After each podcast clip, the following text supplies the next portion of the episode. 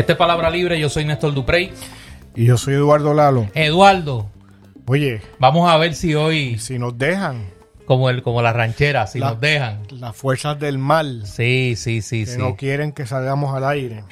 Mira, vamos a aclarar eso rápido. Eh, gracias a quienes nos Un escuchan. comando No, penetró en nuestro quieto. estudio. Que después así empiezan los. Mira, que hoy había un títere diciendo que a ti te habían citado para el gran jurado federal y todas esas cosas. Ah, sí. este, sí, sí, sí.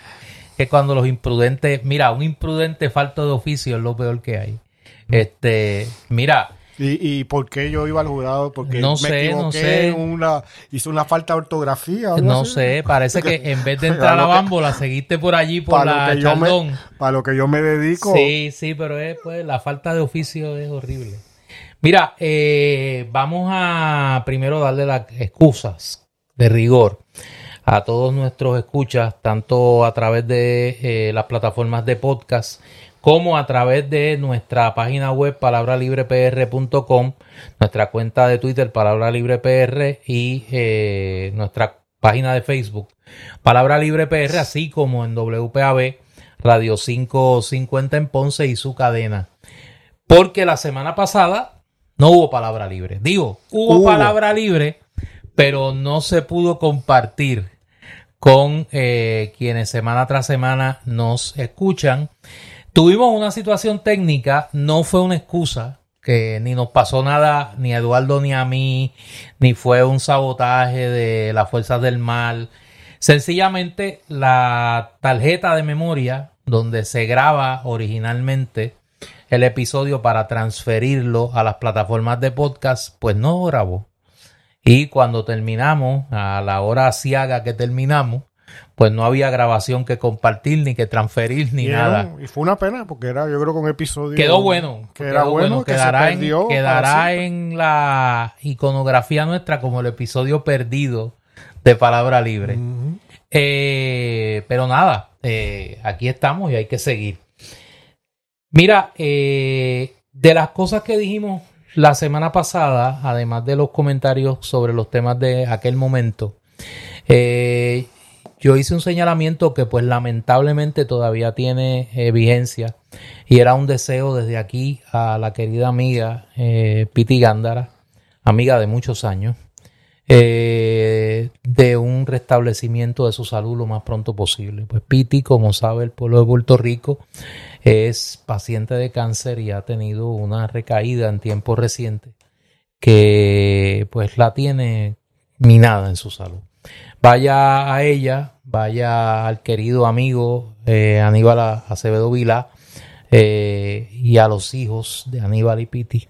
Nuestro abrazo solidario desde acá. Es una situación pues muy triste, pero a la vez eh, Piti, que es una guerrera, está dando la, la batalla y pues esperamos que, que se restablezca lo más pronto posible. Pero desde acá, ánimo y solidaridad con Piti y con su familia. Eh, al igual que en ese episodio perdido, me uno a tus buenos deseos. ¿no? Yo no los he conocido ah, nunca, pero eh, la enfermedad eh, es una batalla que hay que dar. Sí, yo conozco a Piti Aníbal desde, wow, desde la década de los 90. Fuimos obviamente compañeros de lucha mientras milité en el Partido Popular y nos une una amistad que ha traspasado pues nuestra distancia político-partidista. Y en ese sentido pues me duele mucho lo que está pasando ella y su familia, eh, pero sé que pues son gente guerrera y sé que van a poder afrontar esto con mucha reisedumbre. Eh, bueno, sigue el calor. Puerto Rico está atravesando una ola de calor sin precedentes, aparentemente. Eh, por lo que leo de los que sí saben de este tema, pues obviamente las el cambio climático nos está pasando la factura y Luma nos está pasando la factura. Y nos está pasando la factura dejándonos sin energía eléctrica. Yo hacía tiempo, sé, yo sé que tú lo compartes porque pues hemos hablado y sé que has pasado por varias, varias experiencias, eh, Eduardo. Yo hacía tiempo que no veía una muestra de insensibilidad como la que ha mostrado Luma Energy con el pueblo de Puerto Rico en estos días, y no tan solo de insensibilidad, de cinismo.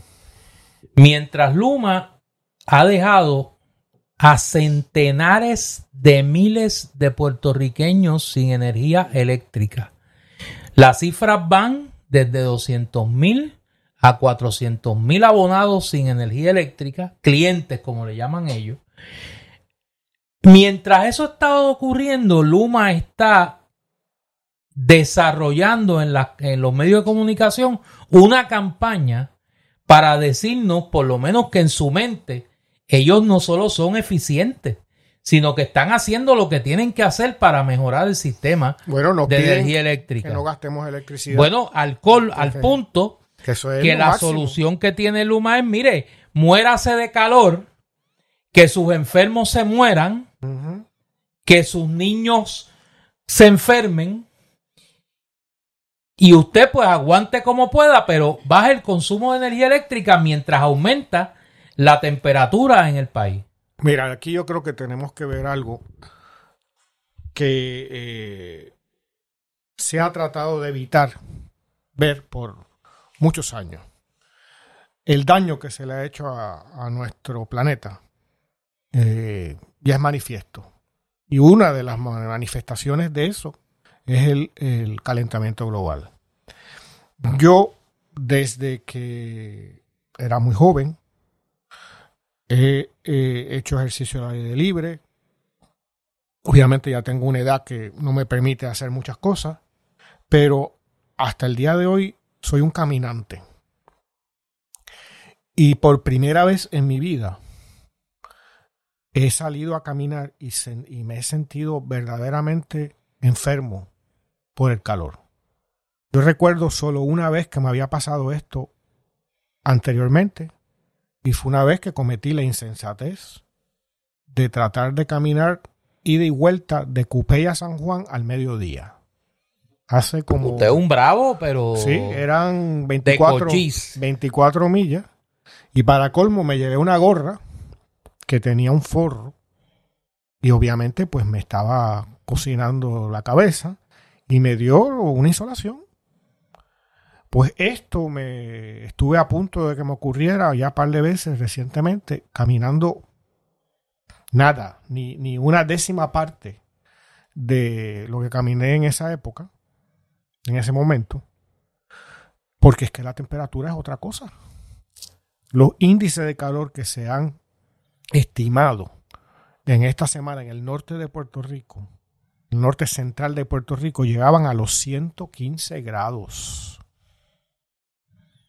Así es. O sea, eh, eh, uno no suda porque el, no es, o le da la impresión que no suda porque se evapora inmediatamente la humedad del cuerpo. Eh, la irradiación del sol es mortal. Y más allá de que, pues, ya yo no tengo la edad que tenía hace veintipico de años, eh, era algo que era parte de mi cotidianidad. Caminar una o dos horas, varias veces a la semana, y prácticamente no he podido, bueno, lo he hecho un día de las últimas dos o tres semanas. Cierto es también, estuve con el asunto este de la culebrilla en el ojo, que eso no ayuda. Y todavía, pues, eh, tengo algunos síntomas de eso, ¿no? Pero lo que quiero decir con esto, más allá de la cuestión personal, que en el fondo es inmaterial, es que hay una emergencia de salud en Puerto Rico por las condiciones climáticas extremas que estamos viviendo. El equivalente de esto en los países que tienen inviernos crudos son unas heladas y si en el Canadá o en Escandinavia o en el norte por los grandes lagos de Estados Unidos o en muchas otras partes de Estados Unidos. Bueno, pasó en Texas hace unos años que vino una helada y, y, los cogió pues a un territorio que no está adaptado ¿no? a esas temperaturas. Si en esos sitios las compañías de energía eléctrica se dejan de funcionar, se crea una emergencia humanitaria de grandes proporciones. Pues exactamente lo mismo ocurre con el calor extremo que estamos padeciendo. Esto no es que estamos en verano y que uno está un poco incómodo, como Luma y sus portavoces nos quieren hacer ver. Esto es que alguien puede morir porque tiene o condiciones de salud o porque por la naturaleza de lo que está pasando en términos de temperatura en estos días, a una persona saludable puede darle un golpe de calor y amenazar su vida seriamente. Esto no es una cuestión de que los puertorriqueños están acostumbrados a estar en aire acondicionado. Eso no es lo que está pasando. ¿Quién, qué cuerpo humano está diseñado para aguantar 115 grados Fahrenheit de calor durante gran parte de las, de las horas del día? ¿No? Eh, cuando de noche no se mueve una hoja y la temperatura está en los altos 80 y la mayor parte de las edificaciones en Puerto Rico no están eh, hechas sin, eh, han, sido construidas sin ninguna consideración de por dónde viene el viento, ni si eh, el techo es bajito, o si es de dos aguas, o lo que nada, nada como en otras épocas que se hacía para eh, refrigerar dentro de lo posible, ¿no? La, las casas. Y estamos ante una emergencia, como está en, está en Nueva York, ante una emergencia en gran parte del noreste de Estados Unidos y de Canadá por los fuegos forestales y, y, y, y el particulado que está flotando ¿no? en los aires. Que ha provocado en la costa este de los Estados Unidos una, unos escenarios este, de terror, parece una película sí, de esa futurista, ¿no? Pues estamos en ese tipo de situación. Y de cara a una temporada de huracanes, que ojalá no pase nada, pero como si estamos comenzando el verano con 115 grados, llevamos como dos semanas eh, más o menos en esas eh, temperaturas, no pensemos lo que puede ser en septiembre y cómo va a estar los océanos decalentados luego de varios meses de, este, de esta situación. Aquí no hay planificación alguna. Y Luma es un negocio para sacar dinero a los puertorriqueños. No es un organismo que intente proveer a la ciudadanía servicios de energía eléctrica. Lo que intenta proveerse a sí mismo es ingreso. A eso le tienes que añadir, yo pues obviamente no tengo mucho que, que completar a lo que tú has señalado, me parece que pues es obvio que ni Luma ni la Autoridad de Energía Eléctrica están preparadas, contrario a los señalamientos que hizo Pierre Luma, que me imagino que son productos de, del estupor, ¿no? Ese muchacho vive en el estupor permanente, ¿no?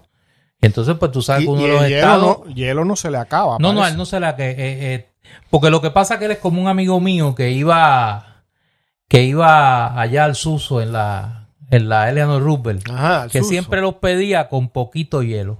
Yo creo que él es de los de poquito hielo también. Ajá. Sí, sí, sí, por eso le rinde el hielo. Además que después, mira, tú llegas a un momento que aunque esté caliente, tú, te da mire, escalofrío. Que te da escalofrío. Te da hasta de entera, mira. Sin hielo te da de entera. Este, en algún momento.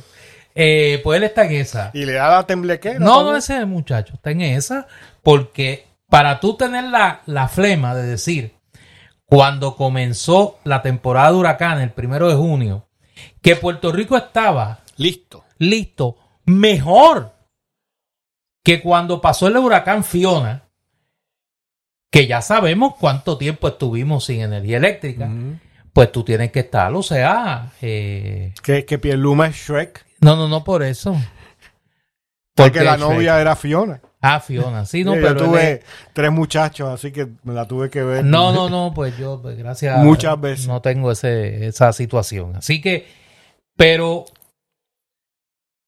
a eso que tú cuentas, ese drama, esa combinación del daño ecológico, eh, producto de la acción humana que ha generado esto que llamamos el cambio climático. Y que ya nadie puede ponerse. Ah, no, no, bueno, bueno, pero no, no, suave. suave, suave, suave, suave. Que todavía andan sus muchachos por ahí. Sí, lo sé. Eh, y muchachas. Y muchachas.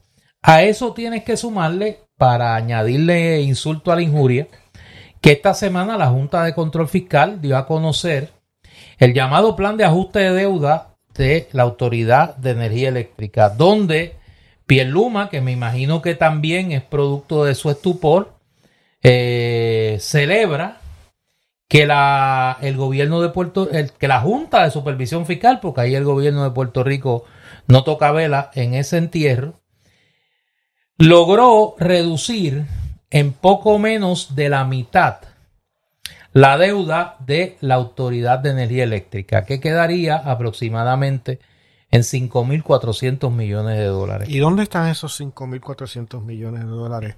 Que eran 10.800, si esa es la mitad. ¿En dónde está en, la inversión en, el mantenimiento de plantas? No, no, eso, eh, eso se fue por el chorro.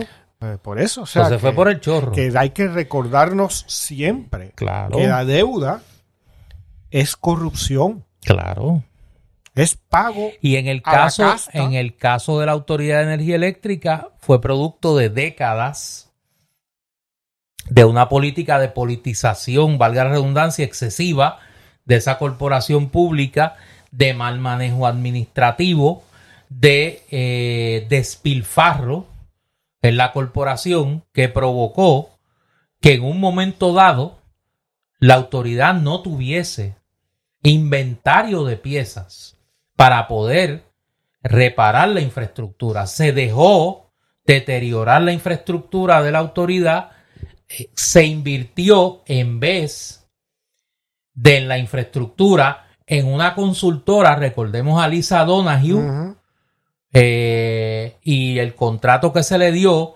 para complacer a los acreedores, a los bonistas de la Autoridad de Energía Eléctrica, y luego, cuando liquidaron la autoridad,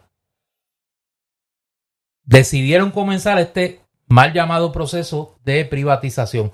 ¿Por qué digo mal llamado proceso de privatización? Porque en la Autoridad de Energía Eléctrica, contrario al caso de la telefonía, no se abrió el negocio de la energía a la libre competencia. Se le ha vendido un monopolio o se le ha alquilado un monopolio a una empresa privada. Aquí no tenemos la libertad. A esos que les gusta hablar de la libertad económica y que le tienen un altar al capitalismo y a la libre empresa y todo eso. Aquí nosotros no tenemos un mercado abierto de energía eléctrica en Puerto Rico. no es como las panaderías. No, no, no, no, no, ni como la telefonía. Que a mí me parece, y por lo menos es una auto, es una crítica que yo me hago a una postura del pasado. Yo creo que la privatización de la telefonía en Puerto Rico ha funcionado. Y nosotros tenemos un mercado abierto en la telefonía. Y usted decide con qué compañía usted eh, contrata su servicio telefónico, tanto el de su hogar como el suyo celular. Y usted decide a qué compañía usted le compra el servicio de Internet. Eso es, eso es abrir el mercado, un mercado que estaba en monopolio estatal a la libre competencia, al verdadero capitalismo, a la verdadera economía de libre mercado. Aquí hemos cogido un monopolio y le hemos entregado una parte de ese monopolio de forma monopólica también a un, a un negocio privado, a un inversor privado, pues eso nos ha costado a este momento la situación que tenemos. Ni tenemos reparado el sistema eléctrico en Puerto Rico, ni tenemos quien administre bien lo poco que sirve. Porque la generación está prácticamente eh, en manos privadas. En el caso del plan de ajuste de deuda, ese dinero, que eso que queda, se va a pagar con un llamado, porque esta gente son buenos en los eufemismos, tú que eres mm. escritor, un cargo híbrido. Mire, híbrido de qué? Mire, es un cargo, es un cargo puro que usted va a pagar en su factura. Eh, Esto es como la ciudadanía común. Sí. Ese plan de ajuste propone que haya un aumento de entre 40 a 45 centavos al precio del kilovatio por hora que usted va a pagar Y eso va a ser una especie de derrama, como en los condominios, una derrama por 30 años para pagarle a los acreedores de la Autoridad de Energía Eléctrica. Porque ¿qué es lo que está haciendo el gobierno? Lo que ellos llaman en otro eufemismo la reorganización financiera. ¿Usted sabe qué es la reorganización financiera? Cuando usted va a la financiera, por eso el, eh, el ejemplo debe ser familiar. Usted va a la financiera y dice, yo necesito un préstamo personal para pagar mi tarjeta de mis dos tarjetas de crédito. No es que se elimina la deuda, es que usted transfirió la deuda con más intereses a un tercer acreedor. Pues igual pasa aquí. El gobierno va a refinanciar la deuda. ¿Cómo los acreedores se aseguran que la va a pagar? Aún con la quita de un 50%. Con el cargo híbrido. Porque el, el cargo puro. Con el cargo puro, que inclusive hay dudas sobre de cuánto estamos hablando. Eh, ayer estuvo en el programa de la querida amiga eh, Mili Méndez, el licenciado Rolando Emanuel, y que de los más que sabe de este asunto. Rolando decía que la deuda que tiene la Autoridad de Energía Eléctrica con National, que es quien está financiando esta, eh, quien está dando este refinanciamiento. Que es una división de Como Loco. Es una especie de, de mega Como Loco. 900 eh, millones de dólares. El cargo que propone la Junta es un cargo de un centavo por kilovatio hora, que llegará a ser hasta 40, 45 centavos por kilovatio hora por 30 años. O sea que va a ir aumentando. Va a ir aumentando. Más de un centavo anual. Claro. ¿Cuál es el problema que tiene la autoridad? Y lo que uno puede anticipar va a generar que el aumento sea mayor y que eventualmente el gobierno de Puerto Rico, como había adelantado el Centro para la Nueva Economía, no pueda pagar. Y haya que refinanciar el refinanciamiento que en Puerto Rico no se está dando un aumento del consumo de energía eléctrica. Sino lo contrario. Sino lo contrario. ¿Por qué? Porque la ineficiencia de Luma Energy y la Autoridad de Energía Eléctrica ha provocado que los consumidores hagan motu propio lo que hicieron con la telefonía. Los consumidores puertorriqueños han comenzado a privatizar realmente el consumo de energía eléctrica en Puerto Rico. ¿Cómo? Con plantas solares. Y Néstor, no solo los consumidores, sino que hay un programa federal de nuestro amigo no voy ahí, voy ahí. Grijalva. No. amigo, no, no sé si, mira, eh, básica, coyunto. Este, no lo choteé, que entonces me lo sabotean los enemigos de la descolonización. que sorprendentemente la la secretaria de Energía del gobierno de Estados Unidos, no, muchísimo. Sí. Muchísimo. Jennifer Granholm. Tú estás vacilando. No, no juegues con mis sentimientos porque me da este. Me da cosa. Claro, Néstor, que estoy sí, bromeando. Sí, no, no, mira, me. que, es que, que, es íntima de Pedro Pierluisi. Jennifer Granholm. Por eso es que es tan sorprendente. Rimos me quickly. Este. Eh, no va a dejar que el gobierno de Puerto Rico toque un centavo. ¿Dónde tú habías oído eso antes? Eh, en muchos sitios. Sí. En Washington. No lo oíste allá. No lo oíste allá. No, aquí, aquí. Tú lo oíste aquí. Sí. ¿Desde cuándo yo dije eso aquí en Palabra Libre? Eh, hace meses. ¿Verdad? Cuando anunció. Desde Remove Me Quickly de Joe Biden. ¿usted se, acuerda cuando yo lo dije? cuando, cuando Vino el presidente de Estados Unidos a Puerto Rico. Yo dije aquí en palabra libre que iban a pasar varias cosas. Que él le iba a huir como el diablo a la cruz a Pedro Pierluma. Y que de hecho. Ni un trago le No, no, no, muchacho, mira. Le pusieron una limosina para que no hubiese. Para que por poco le ponen un puente como aquel, el, provisional de Utuado. Aquel hombre. Y que lo segundo era que el dinero que se le iba a dar a Puerto Rico para la reconstrucción, la condición era que no lo administrara el gobierno de Puerto Rico, que el gobierno de Puerto Rico no tocara, dije, ni un centavo. Oye, Néstor, ¿y para qué son los gobiernos? No, no, no, bueno, los gobiernos son para administrar, Pero cuando tú no, No, te no. puedes administrar, no. No, cuando los gobiernos son, en Puerto Rico no son para administrar, son para guisar. pero ahí es que voy. Cuando tú no te puedes administrar, a ti te nombran un tutor. Y el gobierno de Puerto Rico tiene un gran tutor. No, pero esto no es un tutor, Por eso, pero es que Esto- los chavos son eh, de ellos también. esto es un sistema paralelo No, no, claro, no, no, no. Es que que, esto es que- muestra la obsolescencia de, Vamos de- para atrás, vamos para atrás. del gobierno de Pierluma. Vamos a establecer una nueva... El repaso de palabra libre. Ok. Vamos al repaso de palabra libre.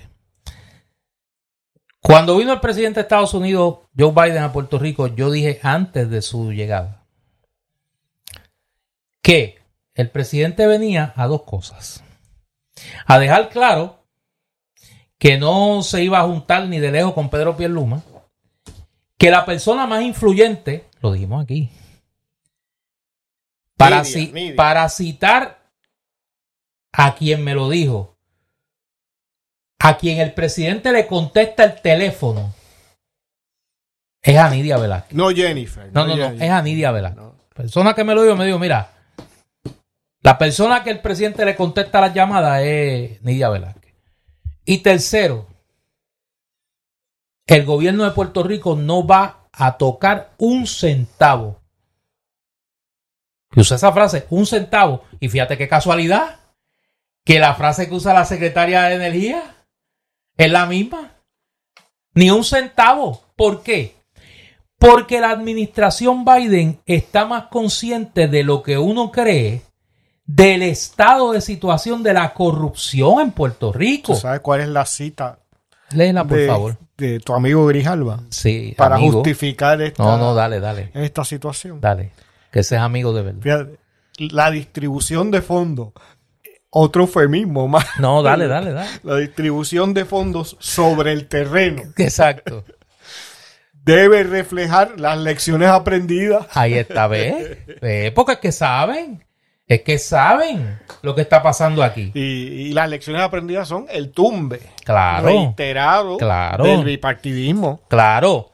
Porque ¿quién procesa los casos de corrupción en Puerto Rico? ¿Quién está procesando los cargos de corrupción? Los crímenes de cuello blanco que tienen que ver con delitos contra la función pública en Puerto Rico. Domingo Emanuel y la Contralora. No. Pero no es ni tan siquiera la Fiscalía Federal de Puerto Rico.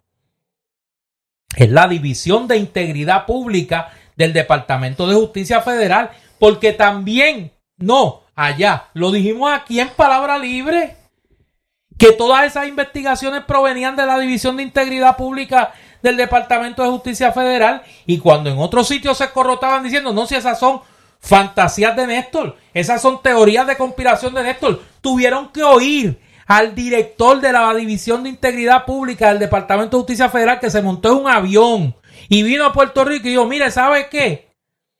Nosotros somos los que estamos trabajando estas investigaciones. Y fue el mismo que dijo, el gobernador de Puerto Rico no está involucrado en esta investigación. En esta investigación. Pues ahora tuvieron que oír a la secretaria de Energía decir lo mismo que habíamos dicho en palabra libre, las mismas palabras. El gobierno de Puerto Rico no va a tocar un centavo de la reconstrucción energética.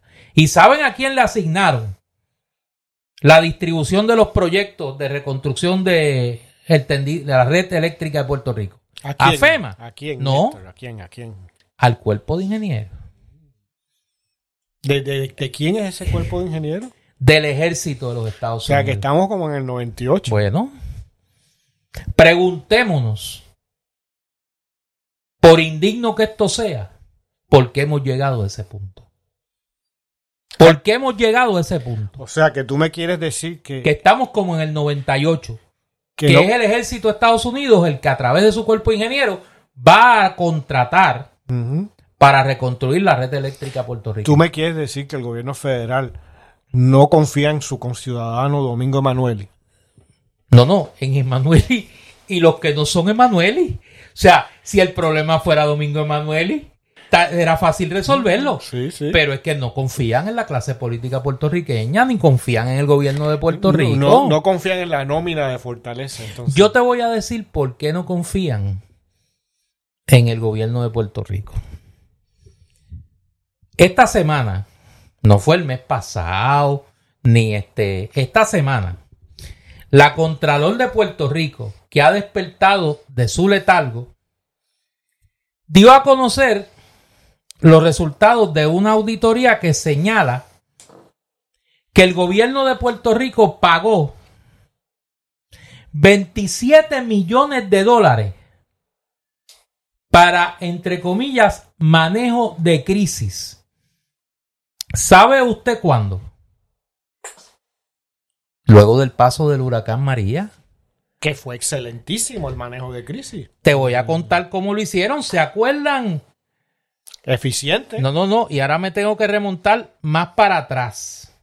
¿Se acuerdan cuando en mi anterior encarnación, en Fuego Cruzado, nosotros denunciábamos lo que llamamos en aquel momento el COE Entertainment Center, que era este lugar que estableció el gobierno de Puerto Rico en el centro de convenciones, donde sencillamente la gente iba a, a socializar, a buscar hielo. ¿Hielo nada más? Y lo que no era hielo, eh, mientras en Puerto Rico la gente se estaba literalmente muriendo. Literalmente muriendo. A los dos días del paso del huracán María, cuando en Puerto Rico no había energía eléctrica, el país estaba a oscuras. En el gobierno de Puerto Rico estaban negociando y suscribiendo un contrato para manejo de crisis, alegaron ellos, que consistía en lo siguiente. Ese contrato, que repito, se negoció y se firmó por el negociado de, manejo de emergencias. Del gobierno. Que era una sombrilla que estaba, que estaba bajo la sombrilla del Departamento de Seguridad Pública del infame Héctor Pesquera. Y del gobierno de Ricardo Rosselló. Sí. Que ahora quiere volver como si no pasara Se suscribió un contrato.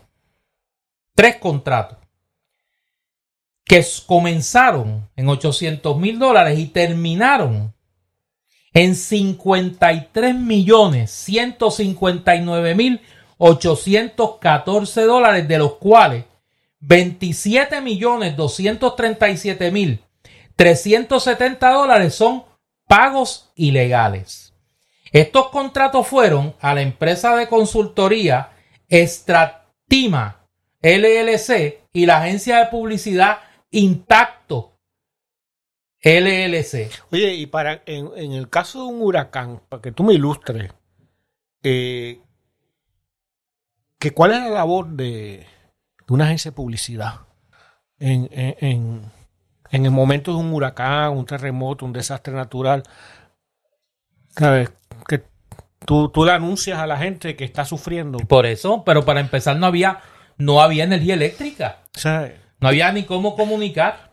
Pues estas tres empresas, DCMC, LLC, Estratema LLC y la agencia de publicidad Intacto LLC, cobraron 53 millones de dólares, de los cuales 27 fueron eh, ilegales. Esa propuesta, porque hay que ponerle nombre a los que tomaron la decisión de votar ese dinero. Fue dirigida al ex director de la Oficina de Asuntos Federales de Puerto Rico, Carlos Mercader. Y luego fue sometida al ex secretario de Vivienda, que en aquel momento era presidente de la Junta de Gobierno de la Autoridad de Energía Eléctrica, Fernando Gil Enseñat. Quien termina contratando es manejo de emergencia y desastre. Donde estaba dirigiendo esa, esa dependencia como representante autorizado del gobernador, José Marrero, que a la vez era el director de OGP en aquel momento.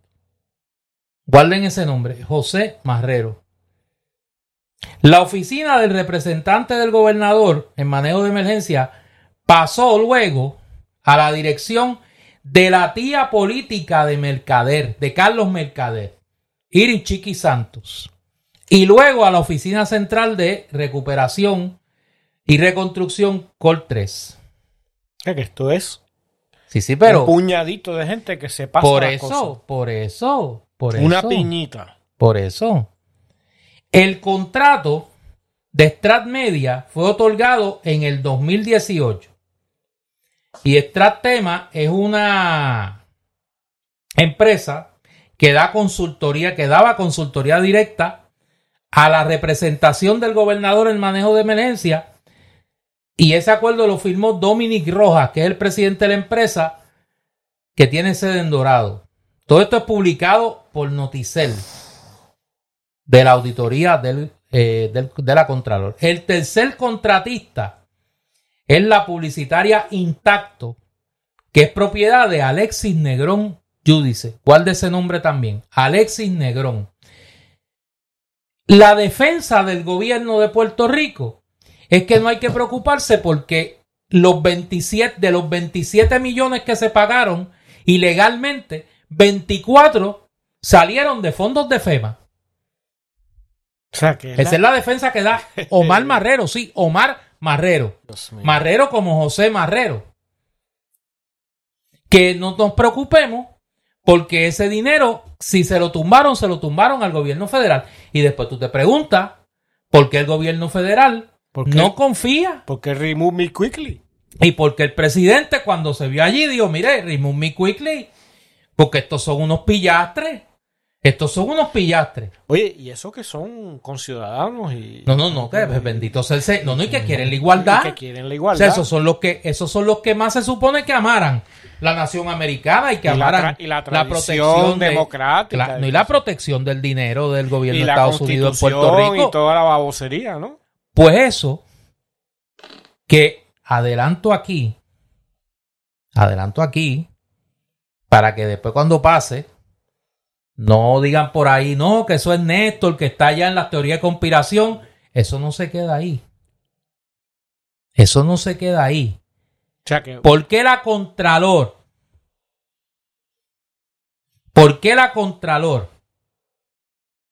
Que se pueden robar el Capitolio los Z a los Z y no lo ve. Saca ese informe ahora. ¿Por qué? Quédese pendiente. Igual de esos nombres y la correlación de los apellidos. Para que cuando pase, se acuerde que lo escuchó primero en palabra libre.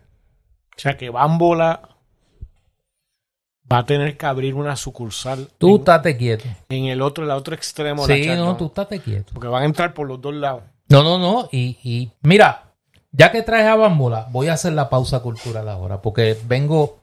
O sea, hoy yo te dije que esto era. No, no, si venimos. No, no, no, venimos- si lo que viene es candela.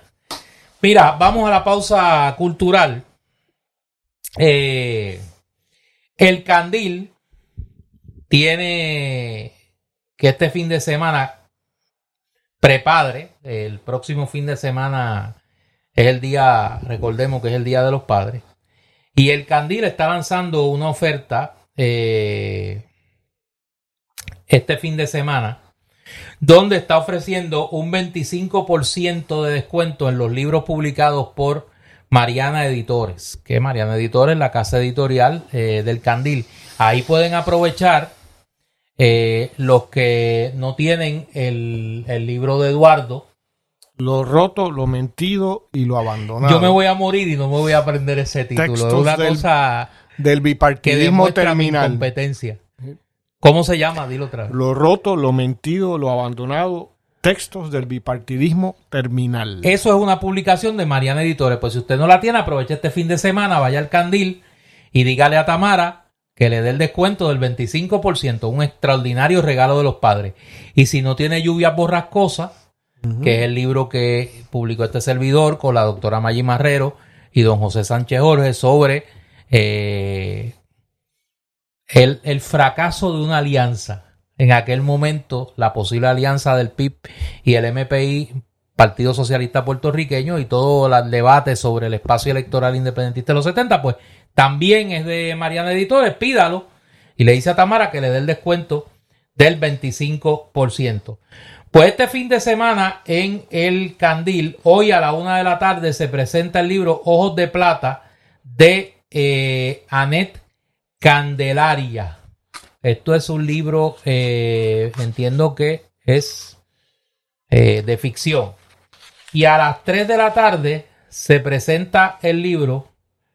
Esta, este es un libro interesantísimo eh, sobre una serie de 11 emprendedores puertorriqueños, conversaciones con el éxito. son proyectos de emprendimiento que, pues como dice el título, han tenido eh, éxito y pues demuestran que la, creatividad empresarial, particularmente de los jóvenes puertorriqueños. Eso es hoy sábado eh, a las 3 de la tarde. Mañana domingo a la 1 de la tarde, la Sociedad Puertorriqueña Historia de la Farmacia eh, invita a la celebración de su primera tertulia a la 1 de la tarde. Allí en el Candil el tema es En busca de mis raíces familiares, la genealogía como auxiliar de la historia y el presentador será el doctor Otto Sivens. Esto es mañana domingo 11 a la 1 de la tarde. Y a las 3 de la tarde se presenta el poemario La Matria en mis pies de Solimar Ortiz Jusino y el fin de semana que viene, el 17, Eduardo, ese nos gusta a ti a mí, se presenta el libro Baloncesto Ponce, la más completa historia del baloncesto en Ponce de Raymond Stewart, destacado historiador del baloncesto en Puerto Rico, publicó hace algunos años la historia del baloncesto en San Germán mm. y ahora publica la historia del baloncesto en Ponce. Ponce, como sabemos, es una franquicia histórica, tradicional del baloncesto superior nacional. Esto es el sábado próximo 17 a la 1 de la tarde y a las 3 se presenta, oye, eso va a estar prendido en el candil la semana que viene, Puerto Rico y su plena, nuevas fuentes para su estudio, volumen 1 de El Tocayo Néstor Miura Irizarri y el profesor Emanuel Dufrasne. A ambos mi saludo. sí, a ambos. Esos son dos baluartes de la, del estudio de la música en Puerto Rico. Y ese día, acuérdate que Papo Impala no va a estar quitado, va a estar allí en, en el Candil. A las 5 de la tarde, haga su reservación. El donativo sugerido es 20 dólares. Estudiantes con identificación, 15 dólares. La reservación la pueden hacer a través del 787-553-6893 y el 787-400-6993.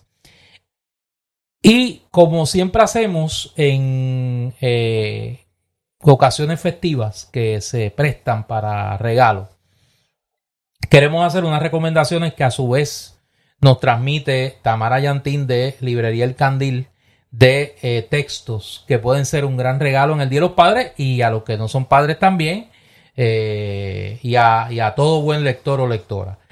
La más reciente novela de Isabel Allende ya llegó al candil, El viento conoce mi nombre. Eh, un libro que ahí usted tiene que ver. La calma, la calma es la catástrofe. O la, la catástrofe es la calma. Es un poemario, los últimos poemas de eh, Ángel Darío ah, Carrero. claro usted tiene ahí una, hay un, hay una cita suya. Sí, hay un poema mío. Darío es el mayor poeta puertorriqueño de comienzo del siglo XXI y dice que lo dijo Eduardo Lalo.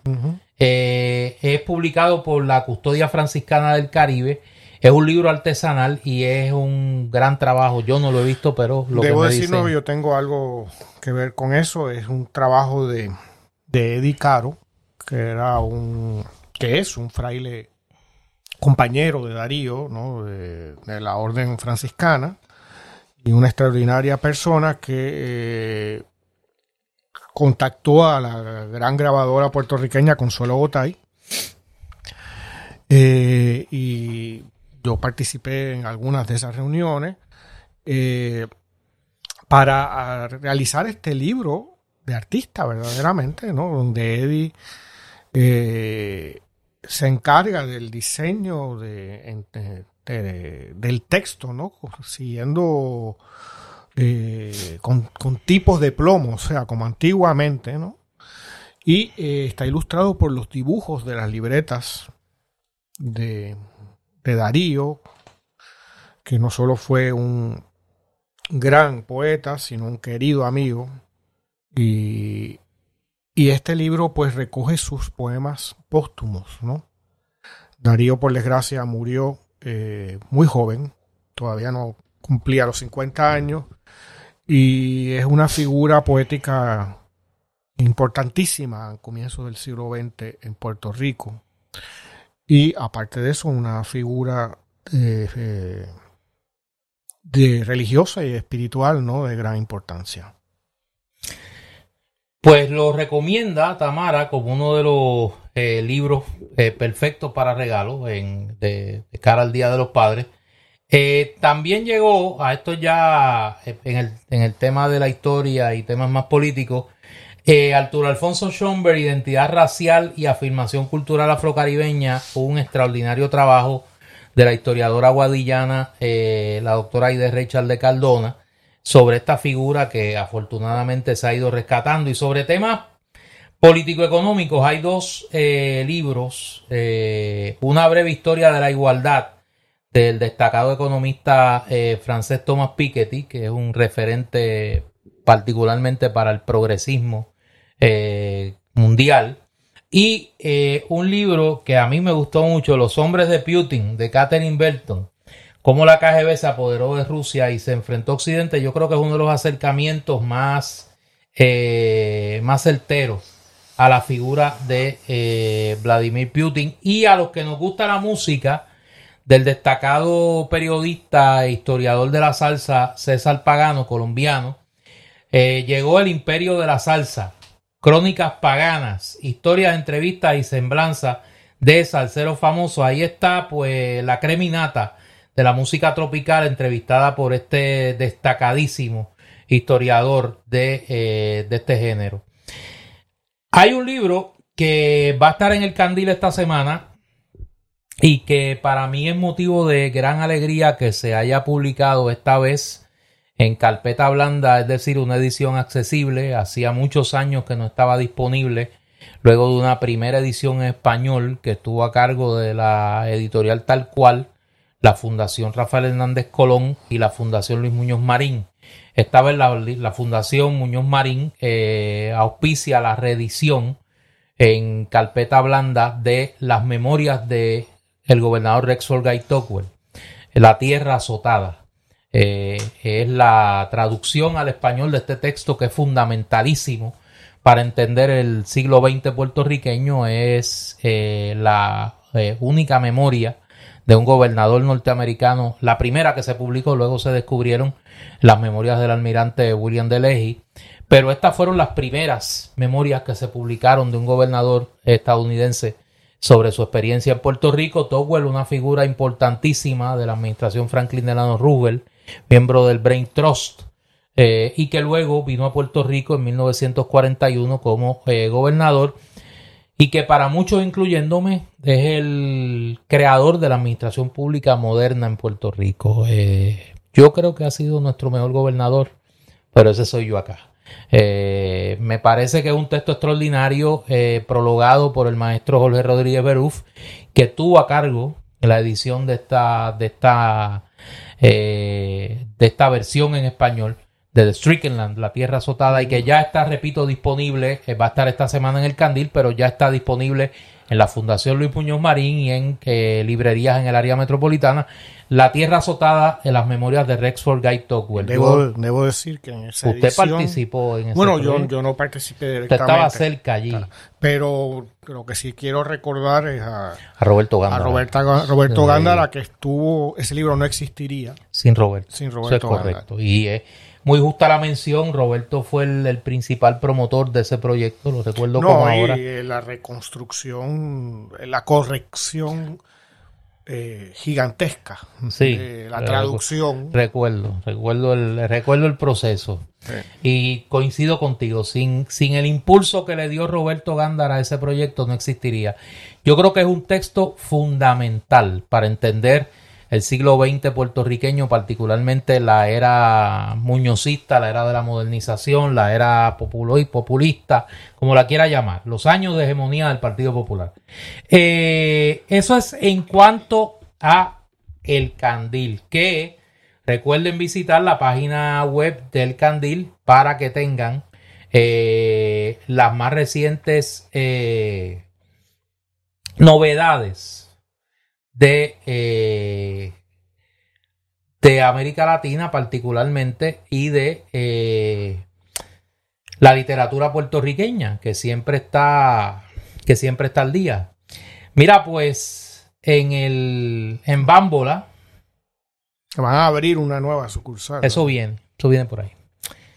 Eh, vamos a hablar de los Legos. Mm. Los Legos no son los ignorantes, los Legos son los, los jueguitos. Cuando pensamos en un juguete de construcción, casi siempre nos viene a la mente Lego. Un juguete que no pasa de moda y que es ideal para todas las edades. Mire, llegaron nuevos modelos de Lego a Bámbola. Llegó Pues puedes hacer una central eléctrica en Lego.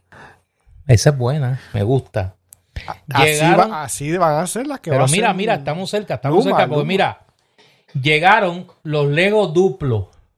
No es Duplo, Duplo. Ideal para los dos años en adelante con motivos de trenes, animales, pero de la granja, no de allá. Ay Dios. Y los famosos camiones de bomberos, que sería bueno que el gobierno de Puerto Rico los comprara todos, porque como no hay camiones de bomberos, por lo menos hacen camiones de bomberos en Lego. Para los chicos y chicas de 5 años en adelante consigues diferentes modelos de Lego, desde los clásicos para construir lo que tu imaginación quiera. Eso me gusta.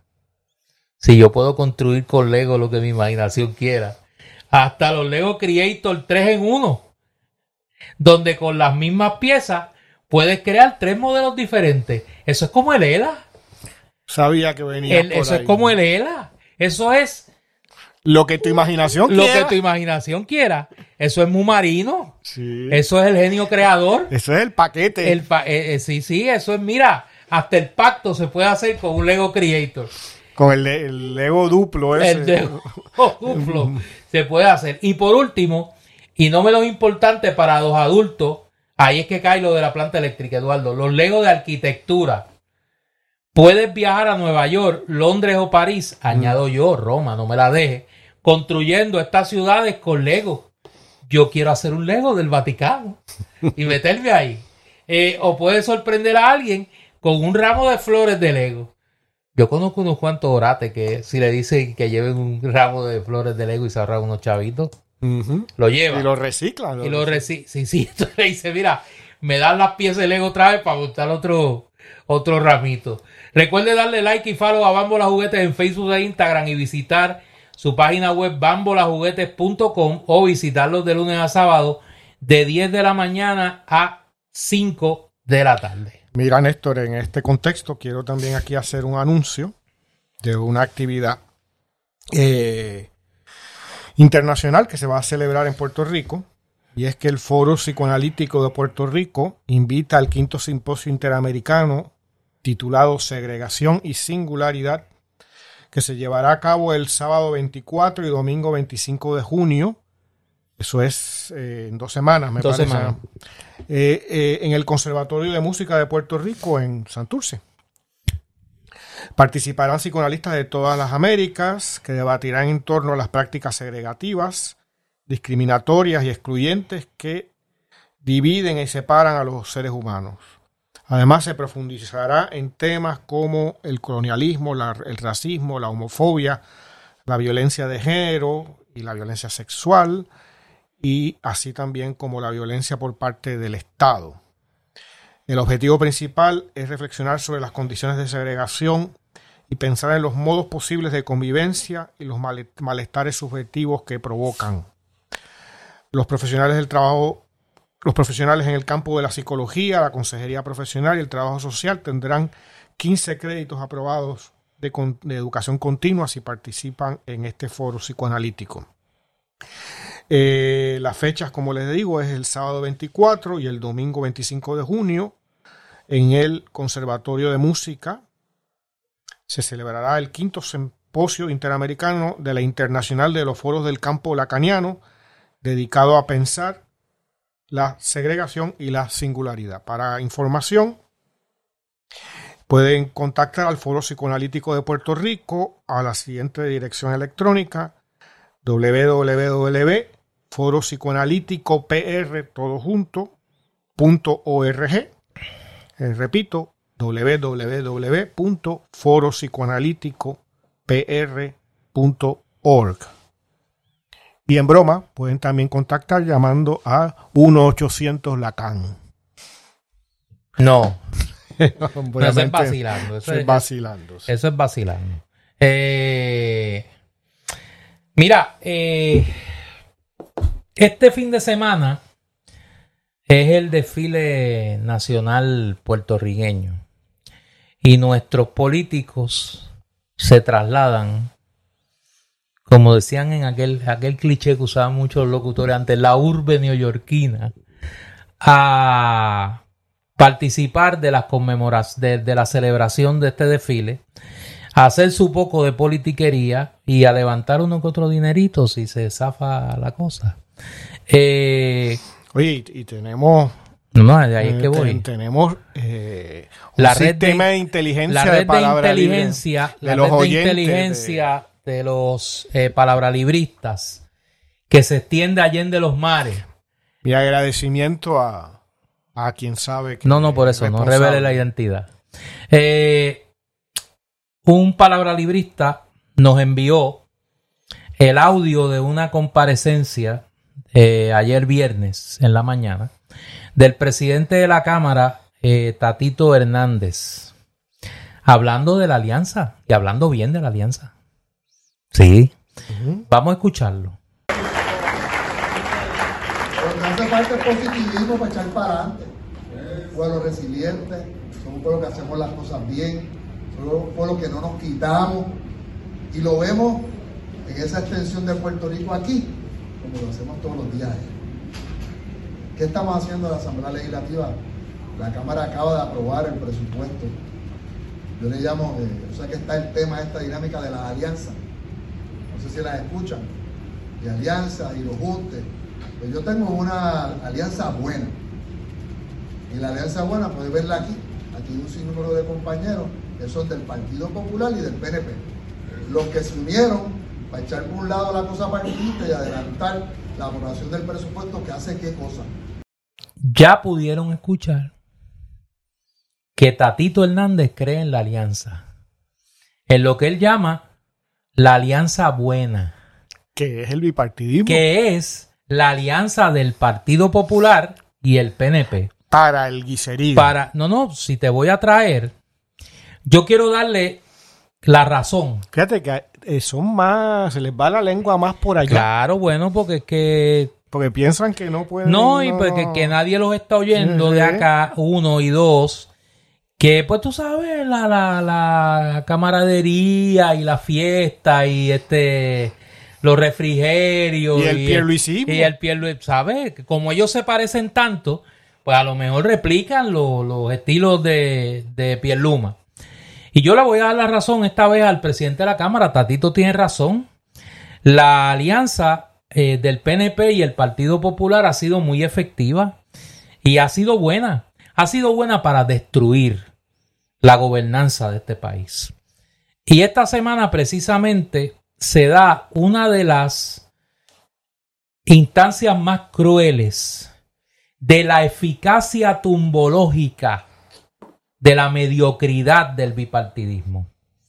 La Contralor de Puerto Rico da a conocer una auditoría que revela que entre el año 2015, bajo la administración de Alejandro García Padilla, al 2021, bajo la administración de Pedro Pierluma, el gobierno de Puerto Rico utilizó 448 millones de dólares, repito, 448 48 millones de dólares que el pueblo de Puerto Rico tenía depositados en el fideicomiso del niño, producto de lo que obtuvo el gobierno de Puerto Rico en el pleito que llevó, llevaron varios gobiernos estatales y territoriales norteamericanos, estadounidenses, contra las compañías tabacaleras de los Estados Unidos. Ese pleito se ganó y al gobierno de Puerto Rico le tocó esa cantidad de dinero. Pues esta alianza buena del bipartidismo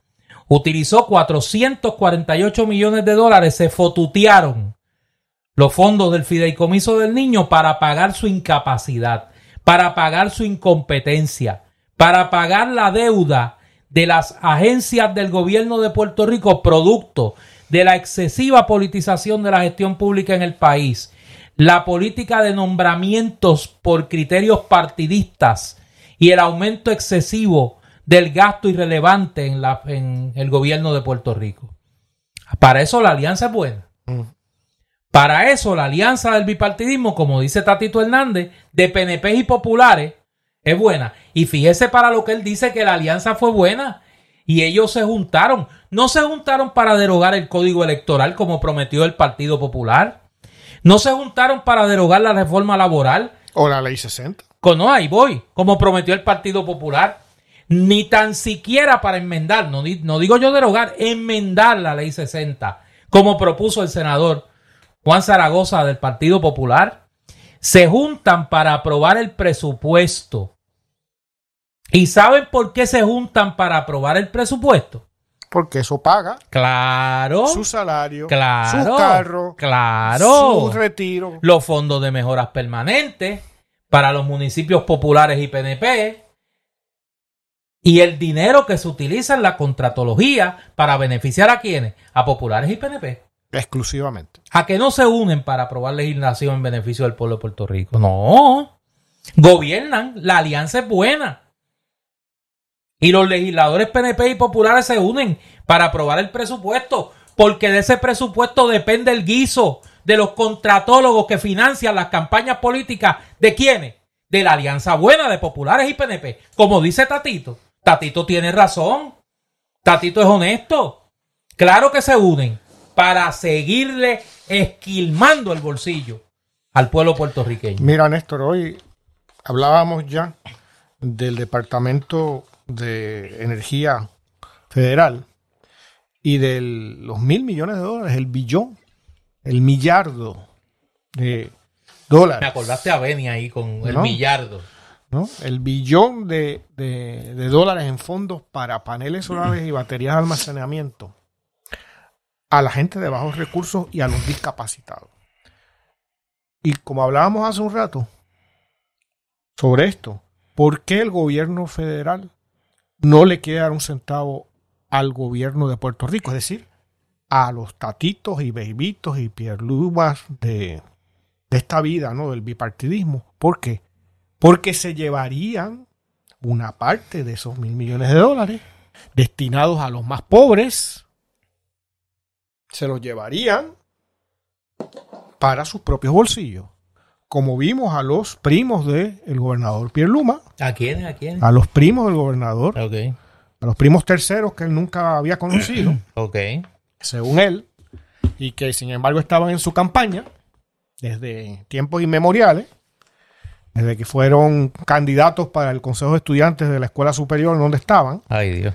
Este. Eh, pues igual que los primos, que se llevaban, se llevaron 4 millones de dólares en los últimos años nada más, seguramente mucho más en años anteriores, eh, de los más pobres, de la gente que vive en residenciales públicos.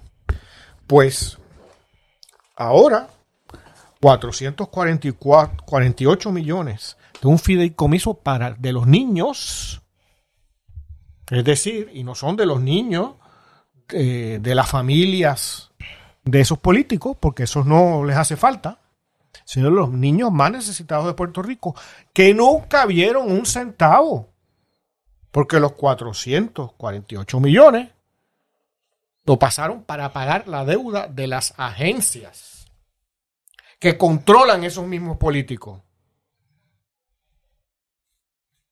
O sea que nuevamente vemos como el gobierno del bipartidismo, ese tan bueno, ese junte tan bueno, el partido Púrpura que acaba de reconocer su existencia públicamente el presidente de la Cámara de Representantes y que en, en lugar de todos esos aguajes de peleas y de rivalidades y todo eso, acaba de reconocer en Nueva York de que son aliados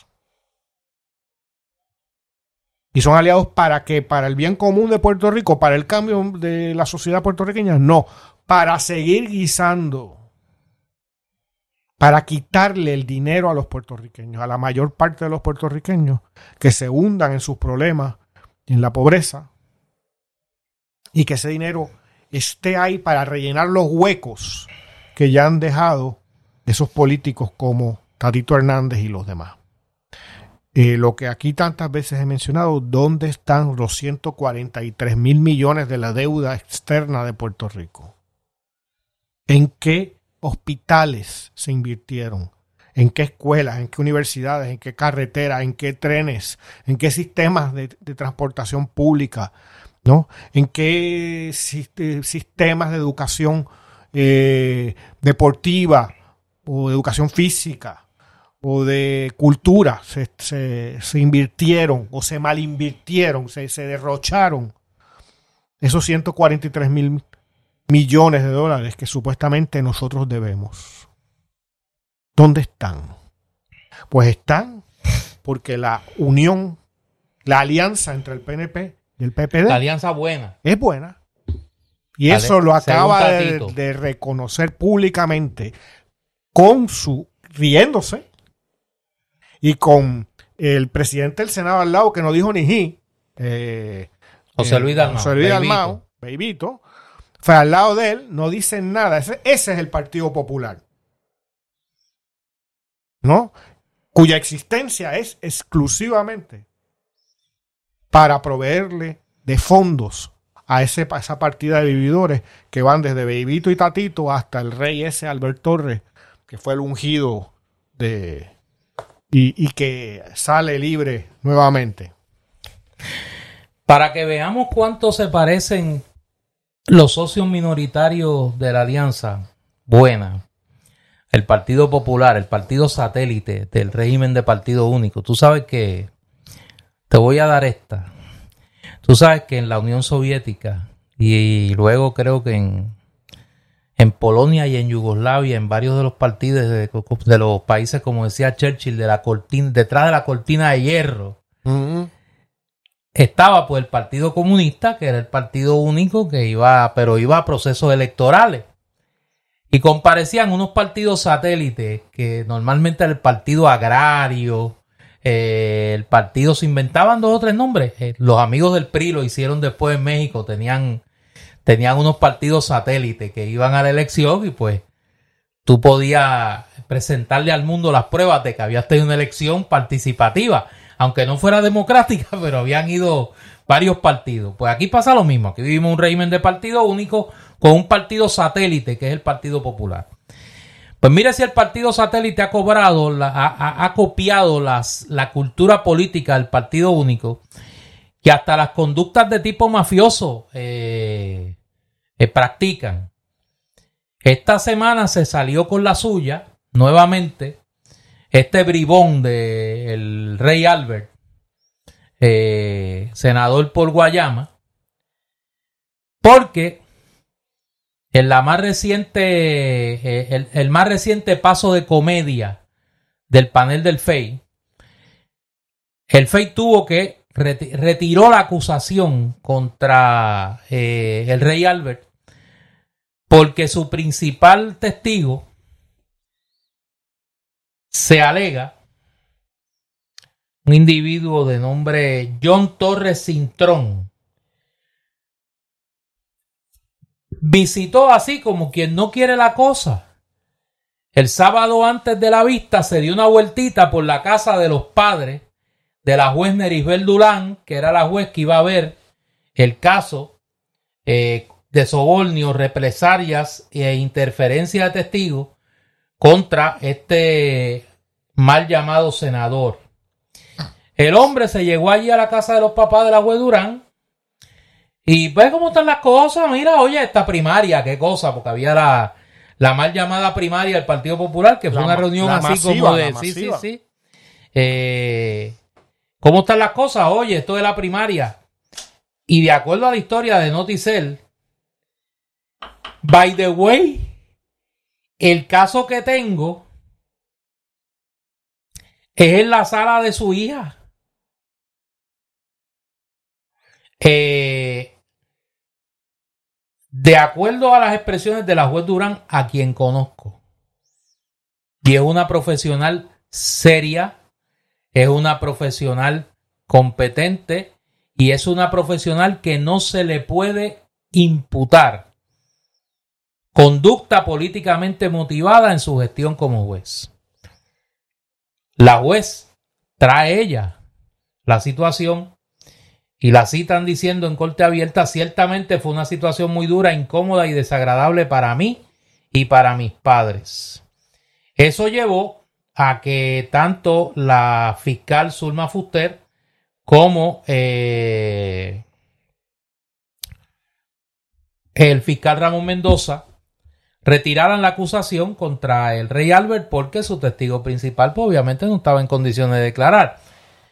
Ahora bien, en aquel momento se señaló, y yo hice un comentario en esa dirección en las redes, ¿por qué el FEI no sentó a ese individuo para que tuviese que declarar bajo juramento que él había ido a la casa de los padres de la juez Durán y había hecho ese comentario con la obvia intención de tratar de influir la conducta de la juez frente a su caso.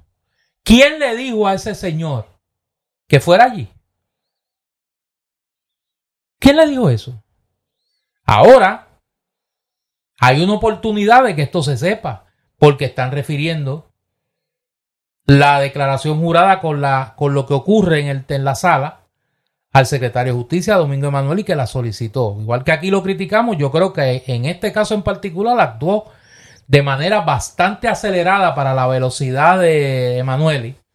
Repito, bastante acelerada para la velocidad de Emanueli. Y que aquí obviamente puede haber una comisión de delito. Yo no soy abogado, pero me parece que obviamente aquí hubo intento de influir a esta juez.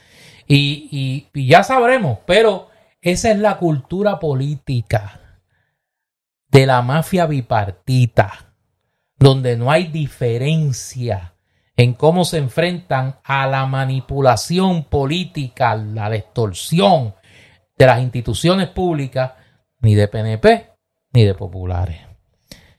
Eh, complicado. Otro junte que hubo esta semana, Eduardo, que me extrañó no verte porque tú originalmente estabas en esa líder. Así no me digas. Sí, sí, con los cabilderos, no te vi. Acuérdate cuando tú te que cuando tú antes que tú aspiraras a presidir el Partido Ah, Sí, claro, sí, ¿verdad? no Sí, te me hagas loco. No, es que tú no me querías acuerdo. ser, ah, pues tú sé, tú sé, cuidado con la memoria selectiva. Tú querías ser cabildero, Sí, hombre. Y no te vi. Son 100 mil pesos. por eso y no te vi allí con con con Oye, vi, vi en estos días a, con el Ricky. a Alimentada y a... Oye, en un debate, mira, un este debate digno de la corte española. Sí, no, de- de- Sí, tú sí. sabes, de- de- de- de- del Senado francés en tiempos de Mitterrand. De Mitterrand. Pues no, no, me- pero ¿por qué tú siempre tienes que herir? Sen- tanto ejemplo que tú puedes dar y siempre buscas, mira, figuras cercanas a mi panteón espiritual de grandes figuras como François Mitterrand. Pues estaba la imantada y. ¿Cómo se llama? Ahora, Eh, ahora. no, Georgie Navarro. la gente me va a empezar a escribir que por qué yo admiro tanto a François Mitterrand Este, como con Vargas Llosa. Tú sabes lo que es. Me impresionó mucho ese, ese debate de, de De la imantada de Georgie. Navarro, porque es el único. La única debate que yo he visto que todos los dos. Dice la ¿Decía verdad. la verdad? Sí, sí, sí, sí. Porque una le decía borrachón al otro y dice la verdad y corrupto y todo eso es verdad. Y la este le decía esto y lo otro, y lo demás allá alimentada y también que se robaba a los chavos, que no hacía nada.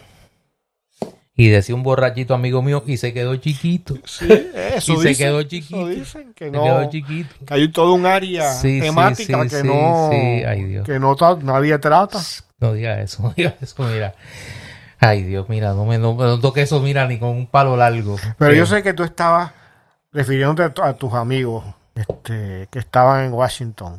Los de los cabilderos, sí. No, no, los, los, espérate, espérate, espérate, cógelo con calma. ¿Qué amigo? Bueno, uno de tus amigos, esto, una pareja de amigos tuyos, ¿no? Que Ricky y, y Luma. Sí. Sí, estaban por allá. Pero no se reunieron con. No, Vamos a empezar a hablar de eso, de con quién se reunieron y con quiénes no se reunieron. Eh, ¿tú, crees, que Ricky sepa quién es Mitterrand?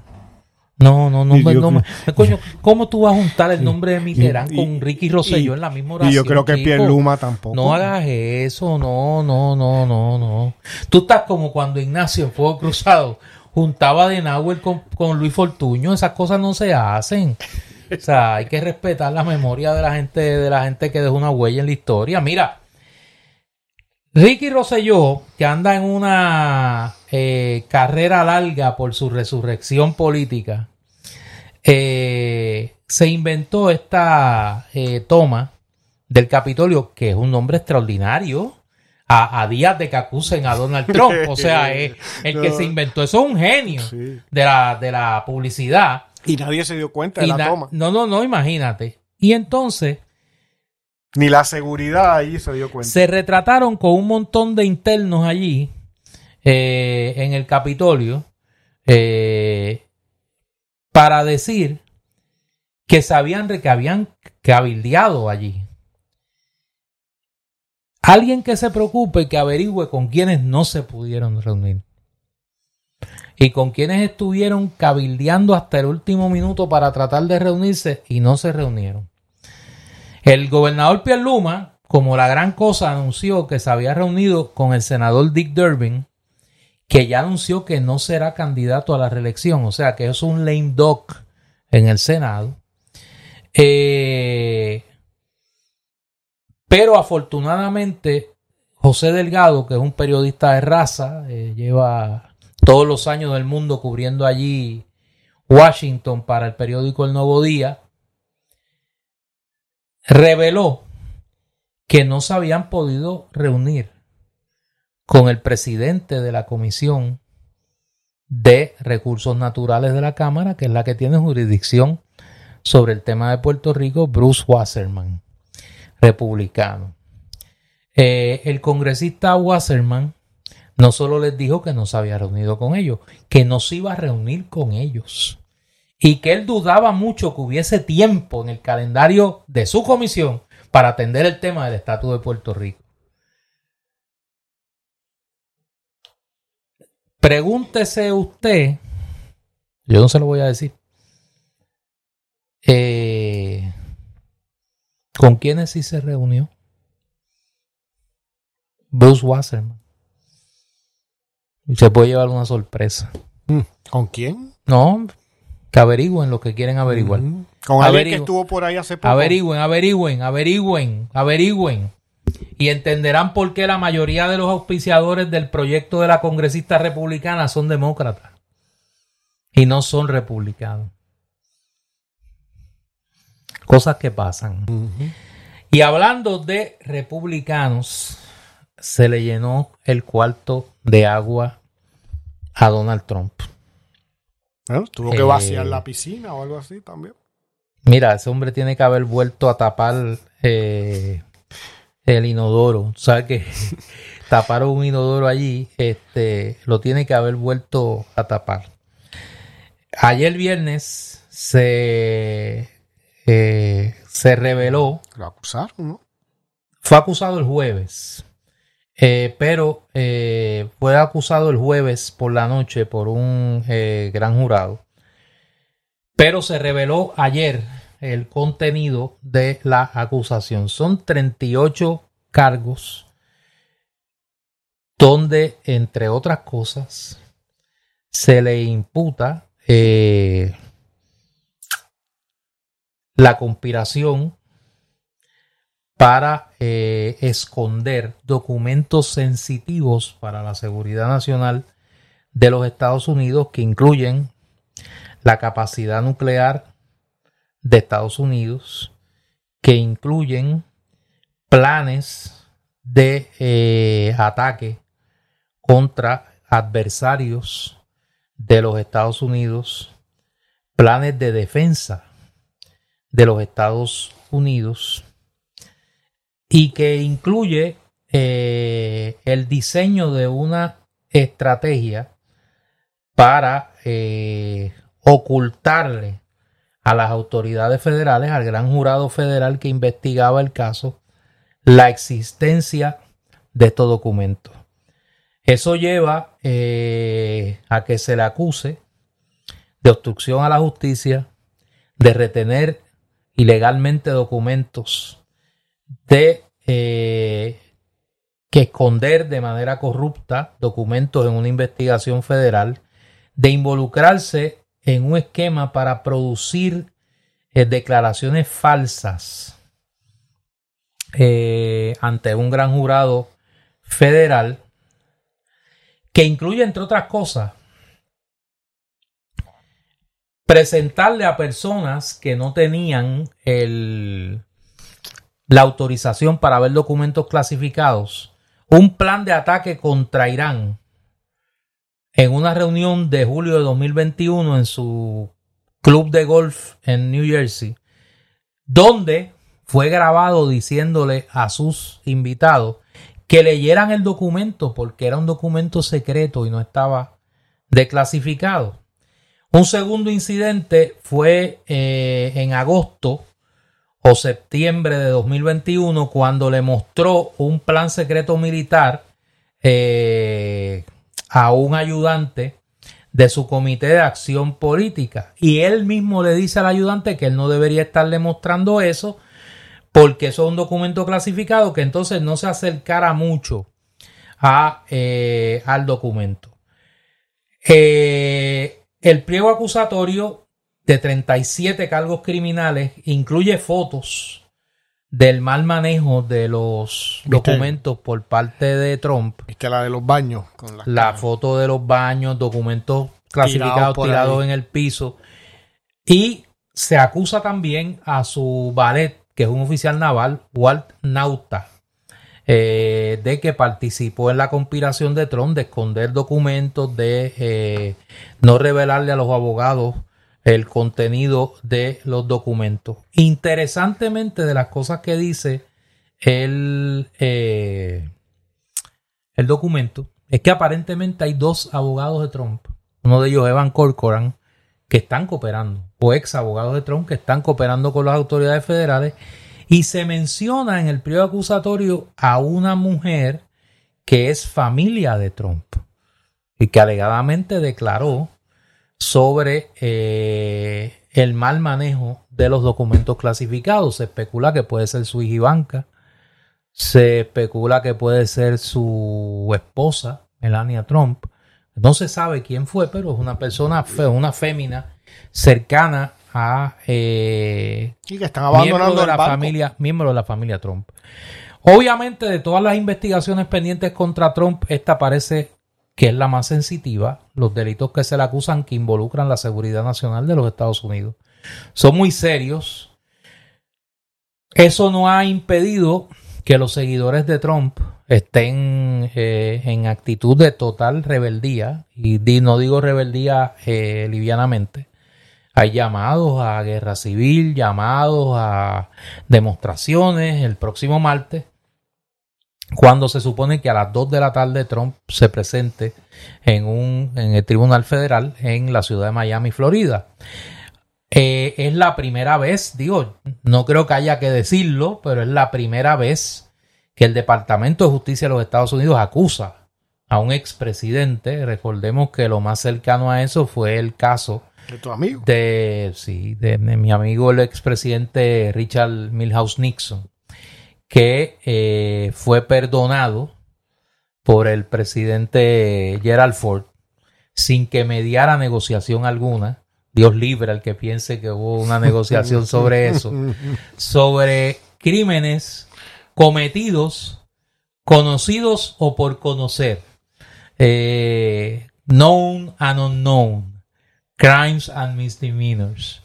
Eh, lo que permitió que Nixon viviese el resto de su vida en la libre En la ignominia. en la libre comunidad, eh, en la libre comunidad. Eh, Trump no ha tenido igual suerte que Nixon y que otros presidentes. Hay que ser, en esto quiero ser, quiero ser eh, justo.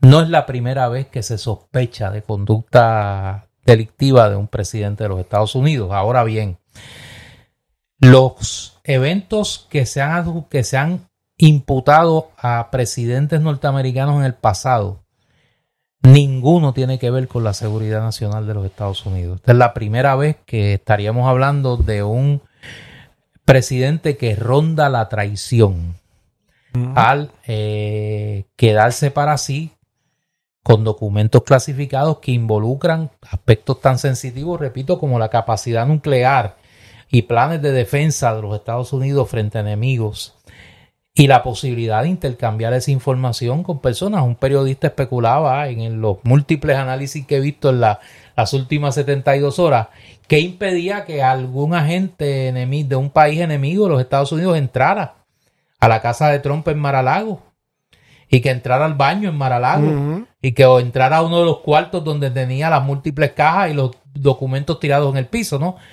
El pliego acusatorio es bastante detallado, enumera los documentos eh, y en un caso inusual aquí ocurrieron dos cosas.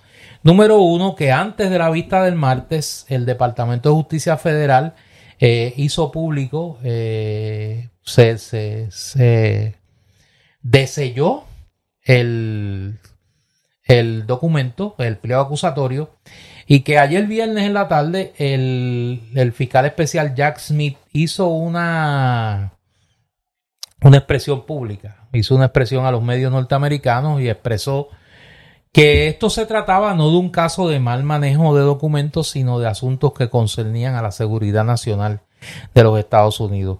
El cálculo es que de los 38 cargos sumarían más de 100 años de cárcel para Trump.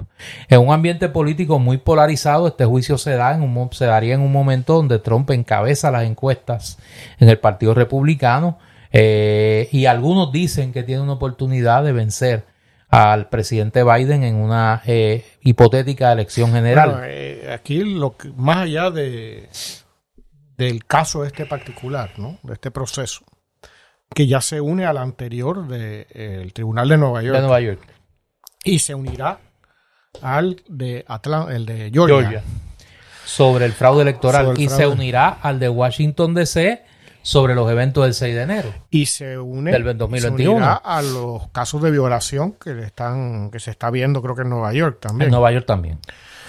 Eh, todo esto le va aparentemente a requerir la comparecencia en corte en de Trump en medio de la campaña presidencial, porque se el caso de de Nueva York ya está para marzo veintipico, me parece. Creo que el 20 lo tenía por ahí anotado. Este el 25 de marzo del año que viene. Y tengo entendido de que eh, no pueden ser juicios simultáneos, tienen que ser consecutivos. O sea que si empezaría Trump el 25 de marzo, es decir, en plena campaña electoral, eh, viendo el caso de Nueva York, cuando terminara ese, que no se sabe cómo puede terminar, comenzaría alguno de los otros. O sea que Trump puede estar años en los tribunales. O sea que eh, la vida política estadounidense se sigue complicando. O sea, no es solo ya que eh, Trump le ha llevado a cosas que nunca se han visto. O sea, que se hable de violaciones de un presidente, se hable de robo de elecciones, de eh, esta cuestión de los documentos, de espionaje, de todo ese tipo de cosas. Sino que es, vamos a estar en una situación inédita, que en plena campaña electoral, eh, el, uno de los candidatos, un expresidente, va a estar teniendo, siendo, está teniendo que estar presente en un tribunal de justicia en Estados Unidos y cuando acabe ese va a tener que ir a otro Y cuando acabe se va a tener que ir a otro. Y cuando acabe se va a tener que ir a otro y luego a otro. Y eso es, hasta ahora era impensable. Eh, puede darse en la circunstancia de que el, presidente, el expresidente Trump sea encarcelado y que esté como candidato a la presidencia. Ya ha ocurrido en Estados Unidos ocurrió, anteriormente. ocurrió en 1920. Eh, como un candidato secundario. Era el candidato, en aquel momento no tan secundario, era Eugene Debs, que era el candidato a presidente del Partido Socialista de los Estados Unidos. Debs, que había sido el líder histórico del, socialismo estadounidense, eh, fue eh, juzgado por sedición eh, luego de su oposición a la participación estadounidense en la Primera Guerra Mundial.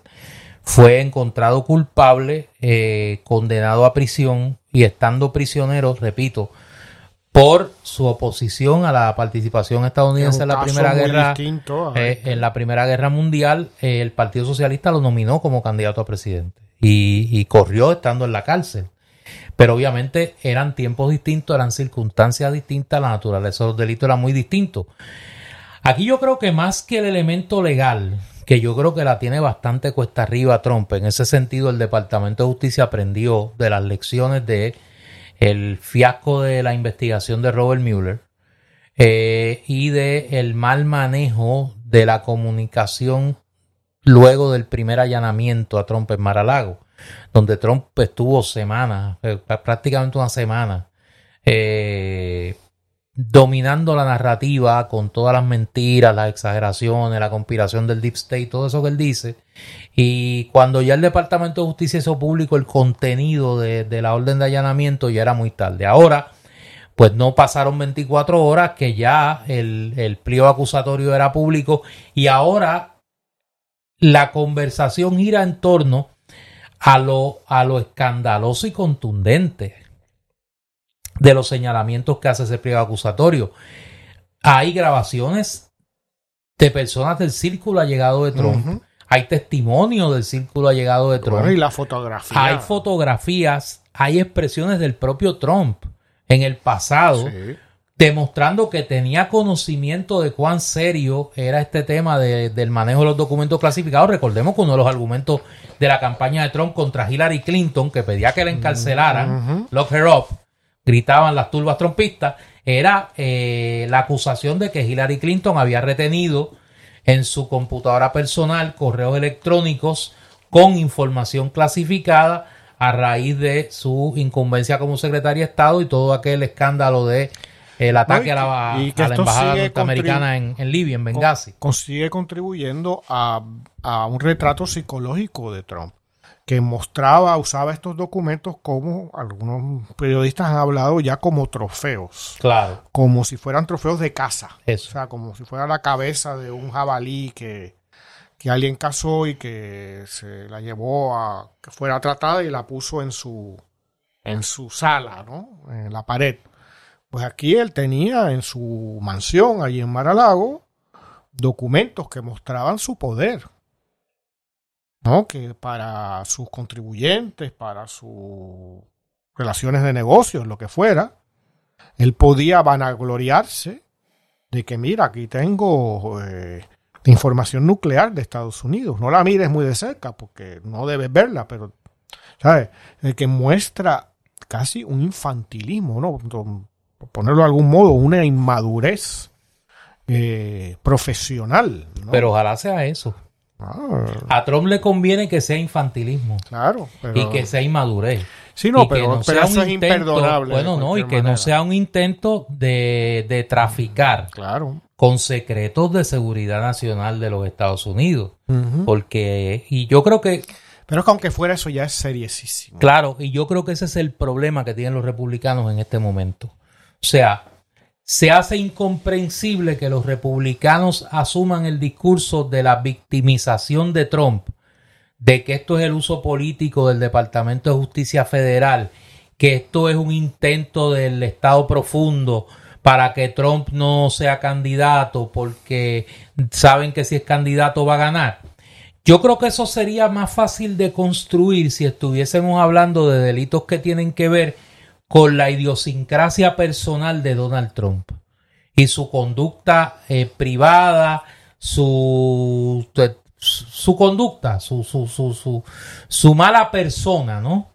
Aquí estamos hablando del tema sagrado en la conversación política de los Estados Unidos, que es la seguridad nacional de los Estados Unidos. o sea, eso es otra cosa. Sí, pero Néstor, está por verse quién controla ahora el discurso. Ah, no, claro, y yo creo que esa es la batalla. El martes, ¿verdad? El martes va a ir Trump de nuevo a hacer a esposar, digo, no lo, no lo esposan, pero bueno, va a ser fichado. Parece que esta vez sí. Ah, pues, ah, pues. Lo que estaba, lo que se estaba comentando desde anoche era que esta vez sí. Más aún la razón. ¿Y qué él va a hacer con eso? Y ya Trump tiene, ha logrado desarrollar, según dicen los expertos, un 30% del electorado republicano que puede hacer lo que sea. Y está con él. Y está con él. Y él, eh, nadie tiene eso. Nadie tiene algo semejante. No, él tiene, él tiene un, electorado cautivo, y entonces, fanático de él. ¿qué, ¿Qué daño, qué mayor daño puede hacer a la vida política de esa nación? Esa es la pregunta. Porque esto, él contra la pared, es capaz de hacer cualquier cosa, como ya lo ha probado. Como ya lo ha probado. Entonces, eh, Podemos y tiene una capacidad de supervivencia política que ahí está, ¿no? Y podemos ver un Estados Unidos post 6 de enero, ¿no? Eh, no quiero decir, yo no tengo una bola de cristal de que va a haber una revuelta o algo así, pero, pero ese mundo que creó el 6 de enero, yo creo que está manifiesto, se puede manifestar nuevamente, ¿cómo? Yo no sé. Pero va a estar allí y va a haber zonas de Estados Unidos todo ese centro rojo. y cuando digo todo el centro, no es una franjita del centro. de, básicamente le quitan las costas este-oeste y ni siquiera totalmente. Y todo el centro es, republicano. Y el 30% por lo menos de eso es trompista. Eh, ¿Qué puede pasar allí? Eh, ¿Qué puede estar aconteciendo en el futuro? ¿Qué va a hacer Trump? ¿no? Eh, y esa es la pregunta. Y para acabar, ¿qué es lo, lo, que, lo que está del otro lado? Porque al otro lado tenemos a un señor que se llama Joe Biden, que los años le sobran, que está dando señales lógicas de su edad. De deterioro por, por edad. Que hay una vicepresidenta que tiene un una serie de problemas, ¿no? Por las peores razones, de racismo, sexismo, etcétera. y su propio carácter, que parece que no es un bizcochito. Eh, y un partido demócrata que tiene poquísimo que ofrecer. Súper deteriorado. Tiene un problema en este momento de, falta de liderato. Sin liderato. Eh, o sea que eh, es un Estados Unidos que está a la merced, casi, de sus enemigos en el mundo y hay que recordar que hay una guerra actualmente entre Ucrania, Ucrania y Rusia. Y allí, ese el otro lado, hay un presidente de la Federación Rusa que también sabe sobrevivir a cualquier cosa. Y tiene que estar mirando con mucha con mucho interés lo que está pasando en Estados Unidos. Yo yo lo, yo lo veo un poco diferente a como tú lo ves y, voy a explicar por qué. Hace poco se publicó un libro, eh, una biografía de sobre Gerald Ford, el, presidente Ford, del que hablábamos ahorita, que pues sucede a Nixon eh, como presidente y que toma su primera decisión, de sus primeras decisiones como presidente es perdonar a Richard Nixon. Y en este libro, escrito por Richard Norton Smith, eh, Ford yo creo que fue, fue la vez que más honesto habló de este tema. Y él explicaba, primero negaba que hubiese algún arreglo con Nixon previo, pero que él tomó la decisión de perdonar a Richard Nixon porque él entendía que los Estados Unidos no iba a aguantar su sociedad no iba a aguantar es un juicio criminal a un expresidente. En aquel momento las acusaciones que se hacían contra Nixon que se votaron en la Cámara eh, y que Nixon renuncia cuando se le dice por un grupo de senadores republicanos encabezados por Barry Goldwater que no habían los votos en el Senado para sostenerlo como presidente, que habían los votos para residenciarlo. A Nixon se le acusaba de obstrucción a la justicia y de perjurio. Nada más. nada al lado de lo Por eso, nada más. Sobre unos hechos que eran un intento de espionaje político al Partido Demócrata, que era innecesario y una total estupidez porque en todas las encuestas Nixon aparecía por los campos y de hecho ganó 48 estados en esa elección de 1972. Yo he pensado mucho en esa expresión de Ford a Richard Norton Smith porque lo que anticipaba Ford que iba a pasar con Nixon, que no tenía ni de lejos la cantidad de defensores en aquel momento que hoy tiene Trump. O sea, había prácticamente un consenso en la sociedad. en Estados Unidos completamente diferente. Pero había un consenso en la sociedad política norteamericana, republicanos y demócratas, de que Nixon era culpable de lo que se le estaba imputando y de que en un juicio criminal iba a salir culpable. De hecho, Ford dice, yo no tengo duda que en un juicio Nixon hubiera salido culpable y que Nixon era culpable de los delitos que se le imputaban. El problema era cómo iba a reaccionar políticamente los Estados Unidos socialmente a la realidad de ver a un presidente meses, quizás años, en un juicio de naturaleza criminal. Aquí estamos hablando de por lo menos cuatro juicios potenciales contra Trump de naturaleza criminal. Estando Trump no solo en condición de expresidente, sino de candidato a la presidencia. Yo creo que eso abre un panorama a los Estados Unidos por el que nunca ha transitado. Eso es lo que digo, Néstor. Y que, y que tiene unas posibilidades positivas por un lado, porque me parece que podría probar que el sistema funciona. Yo creo que esa ha sido, y ese soy yo, la gran virtud de la arquitectura democrática norteamericana. Más allá de, su, de sus problemas sociales, más allá de sus eh, serias inequidades a nivel eh, económico. pero tú no crees, Néstor. Pero espérate, espérate, espérate. Con todos sus defectos, esa arquitectura gubernamental, esa, esa infraestructura republicana, y hablo ahora del sistema republicano de gobierno, ha podido sobrevivir. Por primera vez yo creo que Estados Unidos se podría estar enfrentando una crisis que va a, va a comprometer seriamente ese experimento político. Pero mira, aunque eso ocurriera a la altura en que ya estamos, desde mi perspectiva, ¿a quién le importa? Como te dirían ya, who cares? Porque ya el daño es de tal magnitud. O sea, tú tienes a un individuo que, que es acusado de violación, de robo de elecciones, de manipulación, de buscar de tratar de manipular a funcionarios electorales para que le consigan votos, de espionaje, de daño a la seguridad nacional, ¿sabes? Más todo lo que pasó. No, no, pero déjalo, déjalo en los primeros. Por eso es que te digo, déjalo en los primeros. Se le acusa de violación. Se le acusa de ser un traquetero con sus negocios. Esos dos, ahora te digo yo, en la mentalidad de ese electorado trompista, who cares?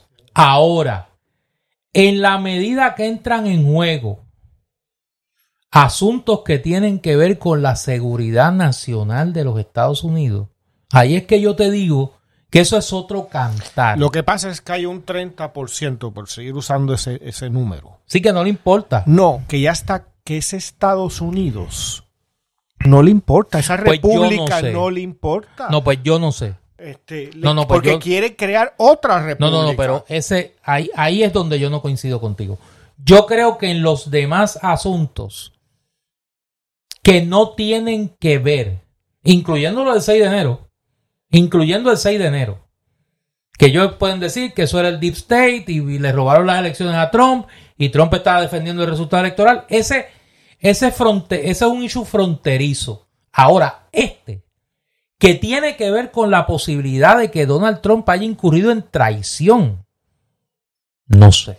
Yo no pienso sé. En que- la mentalidad de ese electorado eminentemente conservador y republicano, yo no sé si esa se la van a aguantar. Eh, No Néstor, sé. lo que pasa es que yo creo que el estado hay dos Estados Unidos, por lo más, menos. pero por, lo, por y, eso yo creo y ya eso está claro.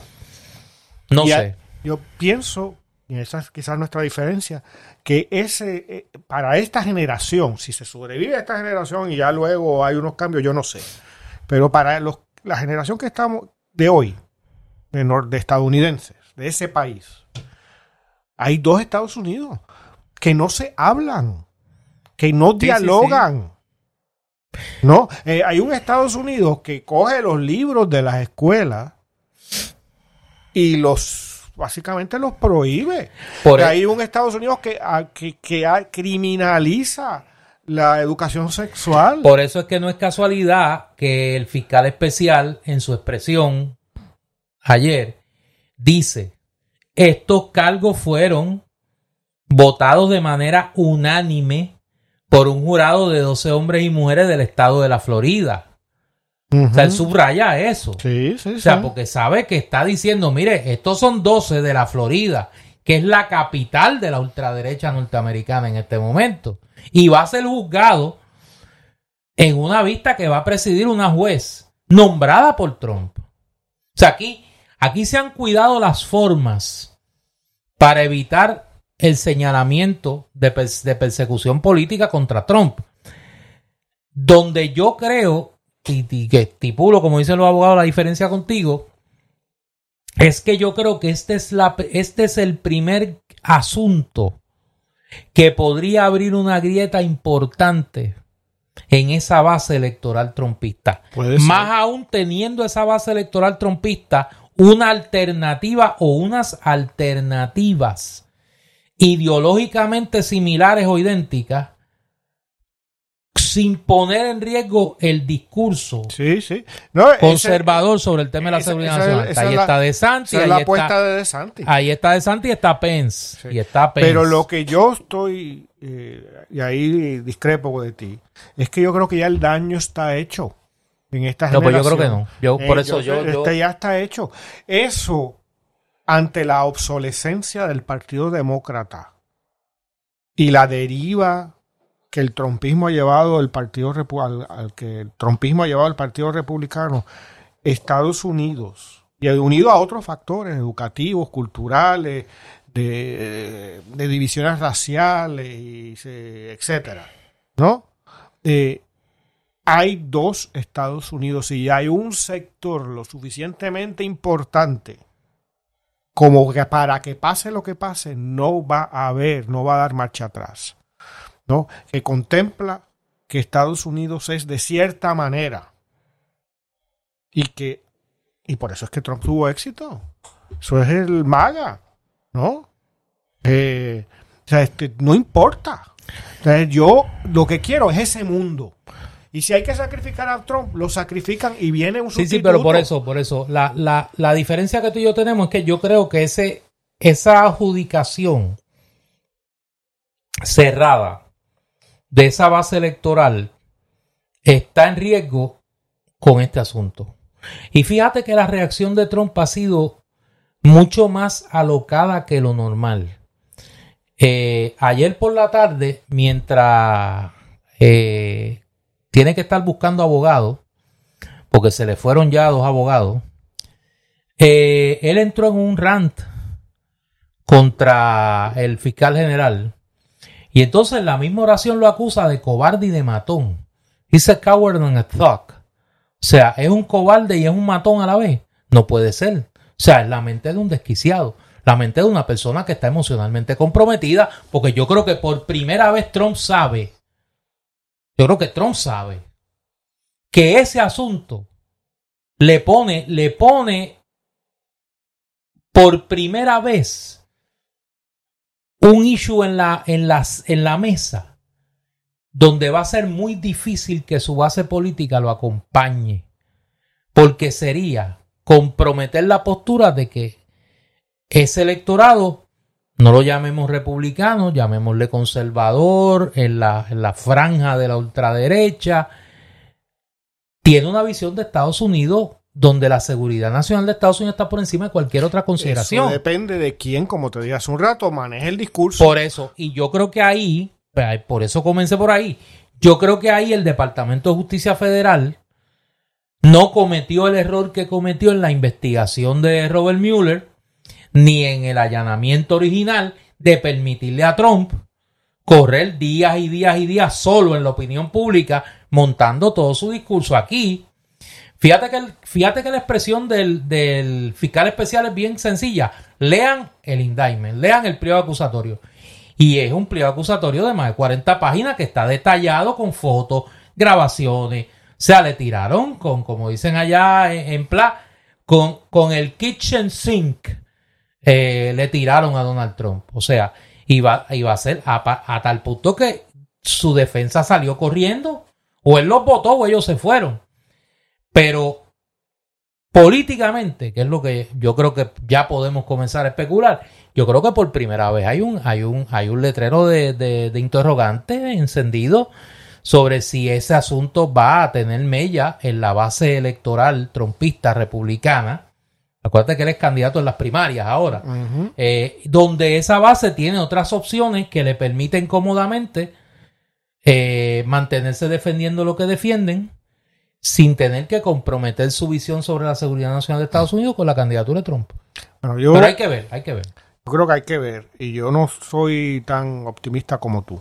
No, yo, no soy ni optimista y pesimista. Yo creo que, yo creo que a la humanidad no le conviene esa que, esas fuerzas prevalezcan en los Estados Unidos. No, pero bueno, eres optimista en ese sentido, en el sentido de que hay como una especie de pureza constitucional en Estados Unidos. No, no, no, no, no, que, no, no, no, no, da un que... paso atrás, da un paso atrás, porque no, no, no, no quiero que se piense eso, no. Yo estoy separando el issue legal del yo creo que político. Eso, en primer lugar, dudo que haya existido alguna vez. Por eso, Dos, en mi visión. No, no. No por eso, pero en mi visión, en mi visión.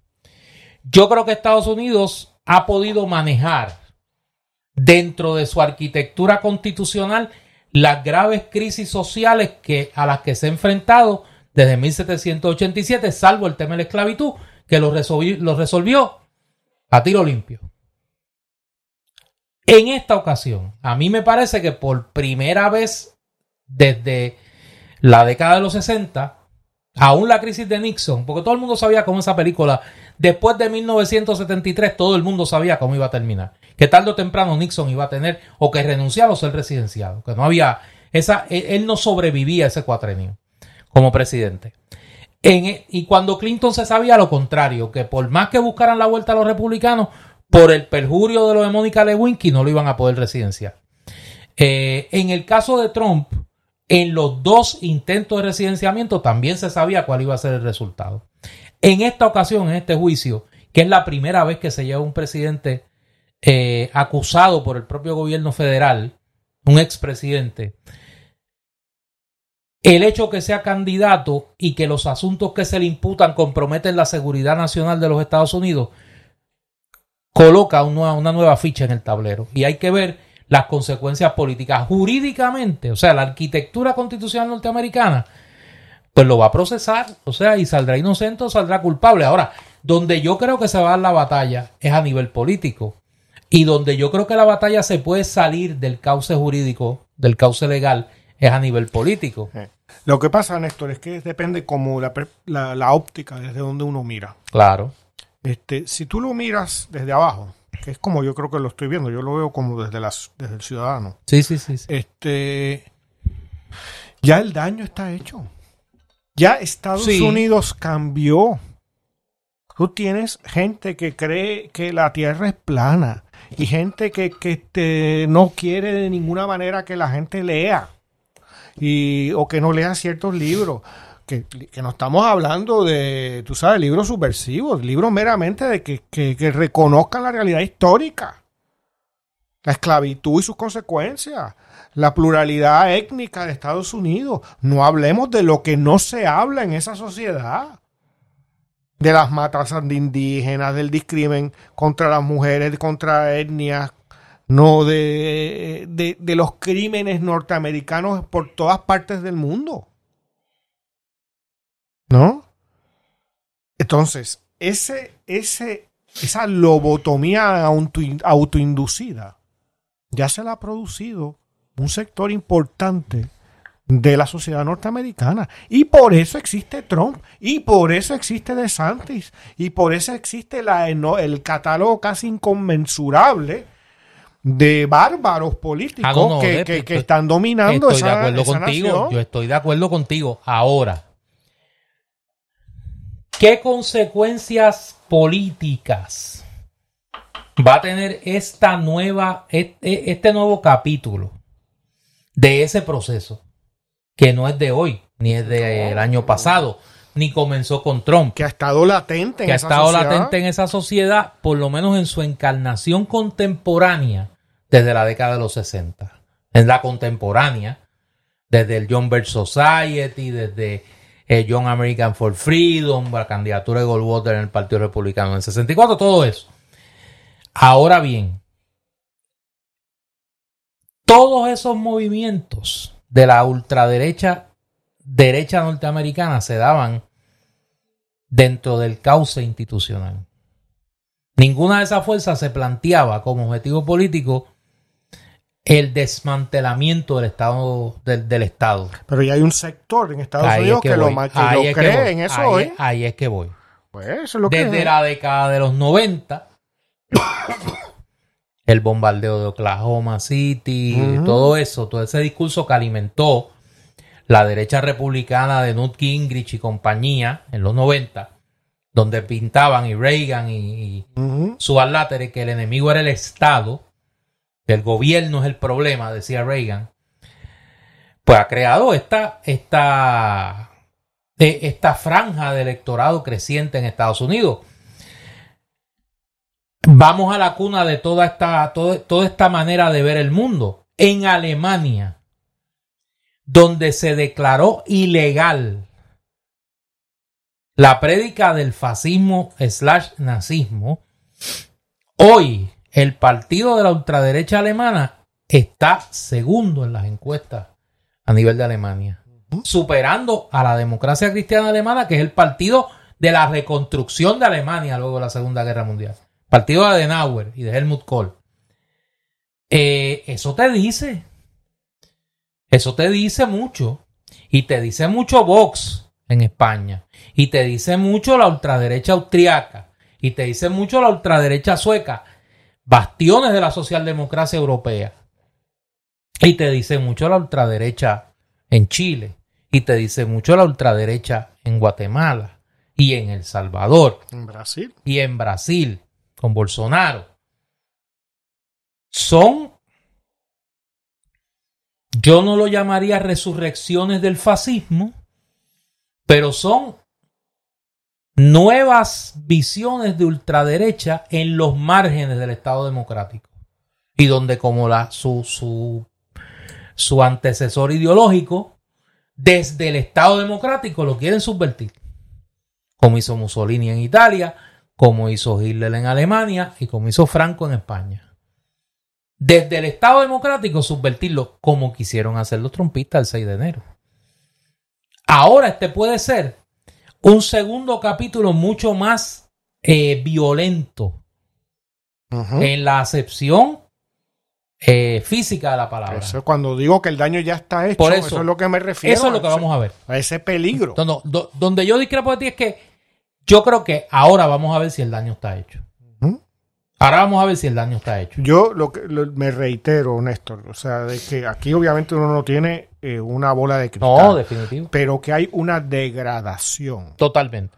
eh, significativa y sin vuelta atrás, por lo menos para esta generación. ¿No? Los próximos 20, 30 años, eh, que a eso únele lo que estamos viendo en estos días.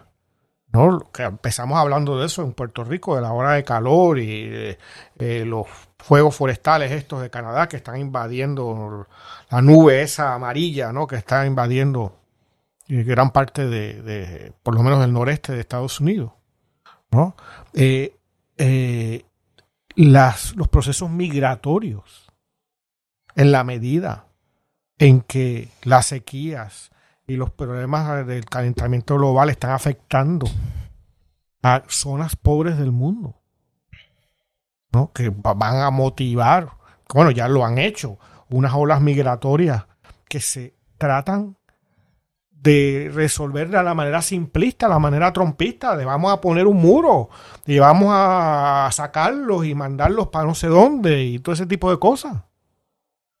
Y la exacerbación social, la crispación social que eso genera en las sociedades a nivel internacional, unido, de ahí es donde está el daño, a la incapacidad y la degradación cultural, ciudadana, política, de sectores importantes de esas sociedades, pues generan esos extremismos que estamos viendo. Ah, no, definitivo. Trump es un extremista. Claro. Es, es un individuo que no le importa, que, que, generó un movimiento que no es él, que son muchísimos. Bueno, murió en estos días Pat Roberts. Pat Robertson, Pat Robertson. Pat Robertson, mejor dicho, que, reverendo. Que era, que era bueno, llamarle reverendo bueno, pero es que ¿sabe? él se ya él, que él era reverendo, o sea, que tuviese una ideología de extrema derecha no, que y era que politizara su un, ejercicio un, como un justificador claro, con la religión todo, y el de cristianismo todo, de, de, las violencias más de extremas. acuerdo contigo, de acuerdo contigo. Contra las poblaciones claro. no blancas sí. y no estadounidenses del mundo. Y que fue uno de los artífices de, de ese acercamiento incestuoso políticamente entre el fundamentalismo evangélico en los Estados Unidos y el Partido Republicano. Pues eso, ese es parte de ese caldo de cultivo en el que el, que el, trompismo ha tenido éxito. Claro. Y es un movimiento extremista. No, no, sí, estamos de acuerdo. Y, y por extremismo, ¿qué se, ¿qué se, entiende? Que está por encima de la razón, claro. que está por encima de la ética, claro. que está por encima de cualquier sistema. Y por eso hubo un 6 de septiembre, de, de, de, de enero, enero, mejor dicho, 6, 6 de claro. enero. ¿No? Este... Pero si en eso no tenemos diferencia, donde tenemos diferencia es que yo entiendo que, a pes, que, que aún con esa mentalidad extremista, aún con ese respaldo que tienen en sectores considerables de la sociedad norteamericana, el sistema político estadounidense puede tener o no, y eso es lo que yo creo que vamos a ver, los mecanismos para digerir ese conflicto político al interior de sus instituciones. Yo creo que no hay duda que a nivel judicial va a triunfar. Y a nivel sistema. político, eso es lo que te esa estoy es, diciendo. Esa por es eso, la duda. Esa es la duda. Esa no, no, en eso duda. estamos de Pero acuerdo. obviamente, por lo no. pronto no estamos tan mal. No, no, no. El, el, sistema judicial va a llevar a Trump y lo va a poner contra la pared, por probablemente. Eso. Pero, Pero donde, políticamente, ah, no, eso. socialmente, eso, las repercusiones no son las mismas. Y ahí eso no lo sabemos. Por eso lo que yo te estoy planteando es que eso no lo sabemos. Tú me planteas que ya el daño está hecho.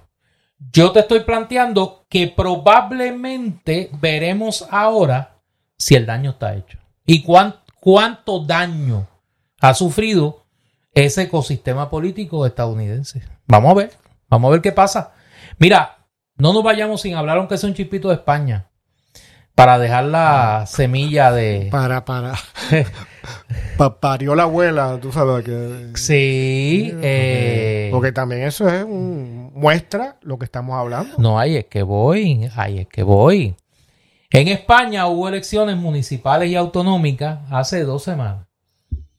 Y, que no era sorpresa para nadie, el Partido Popular copó, el Partido Popular Español, para que no se me emocionen los de aquí, copó las elecciones. Eh, una de las sorpresas fue el descalabro de Podemos como fuerza política, el uh -huh. movimiento que surgió luego del 15M en, España, cuyo núcleo central es Madrid, pero que se convirtió en un gran movimiento de izquierda a tal punto que en un momento dado se creyó que le iba a dar el, el sorpaso al Partido Socialista Obrero Español y lo iba a desplazar como principal fuerza de izquierda. Pues Podemos sufrió un grave eh, revés electoral y dentro de la catástrofe que vivió la izquierda, pues eh, se fortaleció la opción de una gran coalición de izquierda, de las distintas izquierdas de las comunidades autonómicas, incluyendo Madrid, en torno a la vicepresidenta actual del gobierno español, Yolanda Díaz, que fundó un movimiento llamado Sumar. Pues llevando, llevaban dos semanas negociando sumar con los distintos grupos a nivel autonómico que los logró prácticamente a todos, menos a uno, el de creo que en la comunidad valenciana, eh, donde no van a poder correr Podemos y, Sumar juntos. Pero en los demás, eh, Sumar logró aglutinar el amplio abanico de la izquierda, eh, de, de, todo lo que está a la izquierda del Partido Socialista Obrero Español, y faltaba Podemos. La manzana de la discordia, para no lograr hasta el último minuto la, la unificación, la, la coalición con Podemos, que Podemos se, uniera a esta coalición de movimiento, era la insistencia de Podemos de que la ministra de Igualdad, Irene Montero, eh, que es una figura muy contestada eh, en la política española por su eh, eh, vamos a decir, por su práctica política e ideología feminista, ¿no? Y, las consecuencias que eso ha tenido, buenas y malas, para el gobierno de coalición de Unidas Podemos y, el Partido Socialista. Y se, se planteaba la, que, que, una condición era que ella no estuviese en las candidaturas por eh, lo políticamente tóxica que se ha convertido esta figura. De igual forma, Pablo Echenique, que era el portavoz de, Podemos en el, en, el Congreso de los Diputados, también por sus expresiones y por su toxicidad política, pues se planteaba que no estuviese en el cuadro de candidatura. Finalmente, en la, hora última, se logró el acuerdo de coalición de Podemos con el resto de la izquierda española, la izquierda del Partido Socialista Obrero Español. Y parece que, Podemos, aunque insisten que todavía de aquí al 19 pueden negociar la inclusión de Irene Montero, pues parece que Irene Montero se va a quedar a la vera del camino. Igual Pablo Echenique y, las figuras que se considera que han, que han protagonizado el alto costo político que ha pagado Podemos eh, por sus posturas y particularmente por la actitud que asumió en su origen al proyecto político de Yolanda Díaz que viene de Podemos. Fue la fue la sucesora designada por Pablo Iglesias eh, en, la dirección, en la dirección de Podemos y para encabezar eh, la participación de Podemos en el gobierno de coalición con los socialistas. Yo le ruego, eh, si no a Dios, porque los que tienen que mirarlo no creen en Él, en alguna energía en el, en el universo, que los que piensan transitar por caminos parecidos, Miren lo que ha pasado en España. Y el alto costo político de algunas indispensabilidades. Y la necesidad de una palabra que se ha usado mucho, particularmente por un político español que yo admiro mucho y ahora lo admiro más, Alberto Garzón, ministro de Consumo y dirigente de Izquierda Unida. Los acuerdos políticos requieren un alto sentido de generosidad. Y esa palabra ha estado, luego que Alberto la dijo, en boca de mucha gente. Yo solo le ruego a Dios o a la energía o fuerza o, ente en el que crean los que tienen que ver esto, que vean. Y repito, el costo político de algunas indispensabilidades es muy alto porque la opción es el fascismo. Yo soy Néstor Duprey. Y yo soy Eduardo Lado. Esta es Palabra Libre y nosotros regresamos en una semana.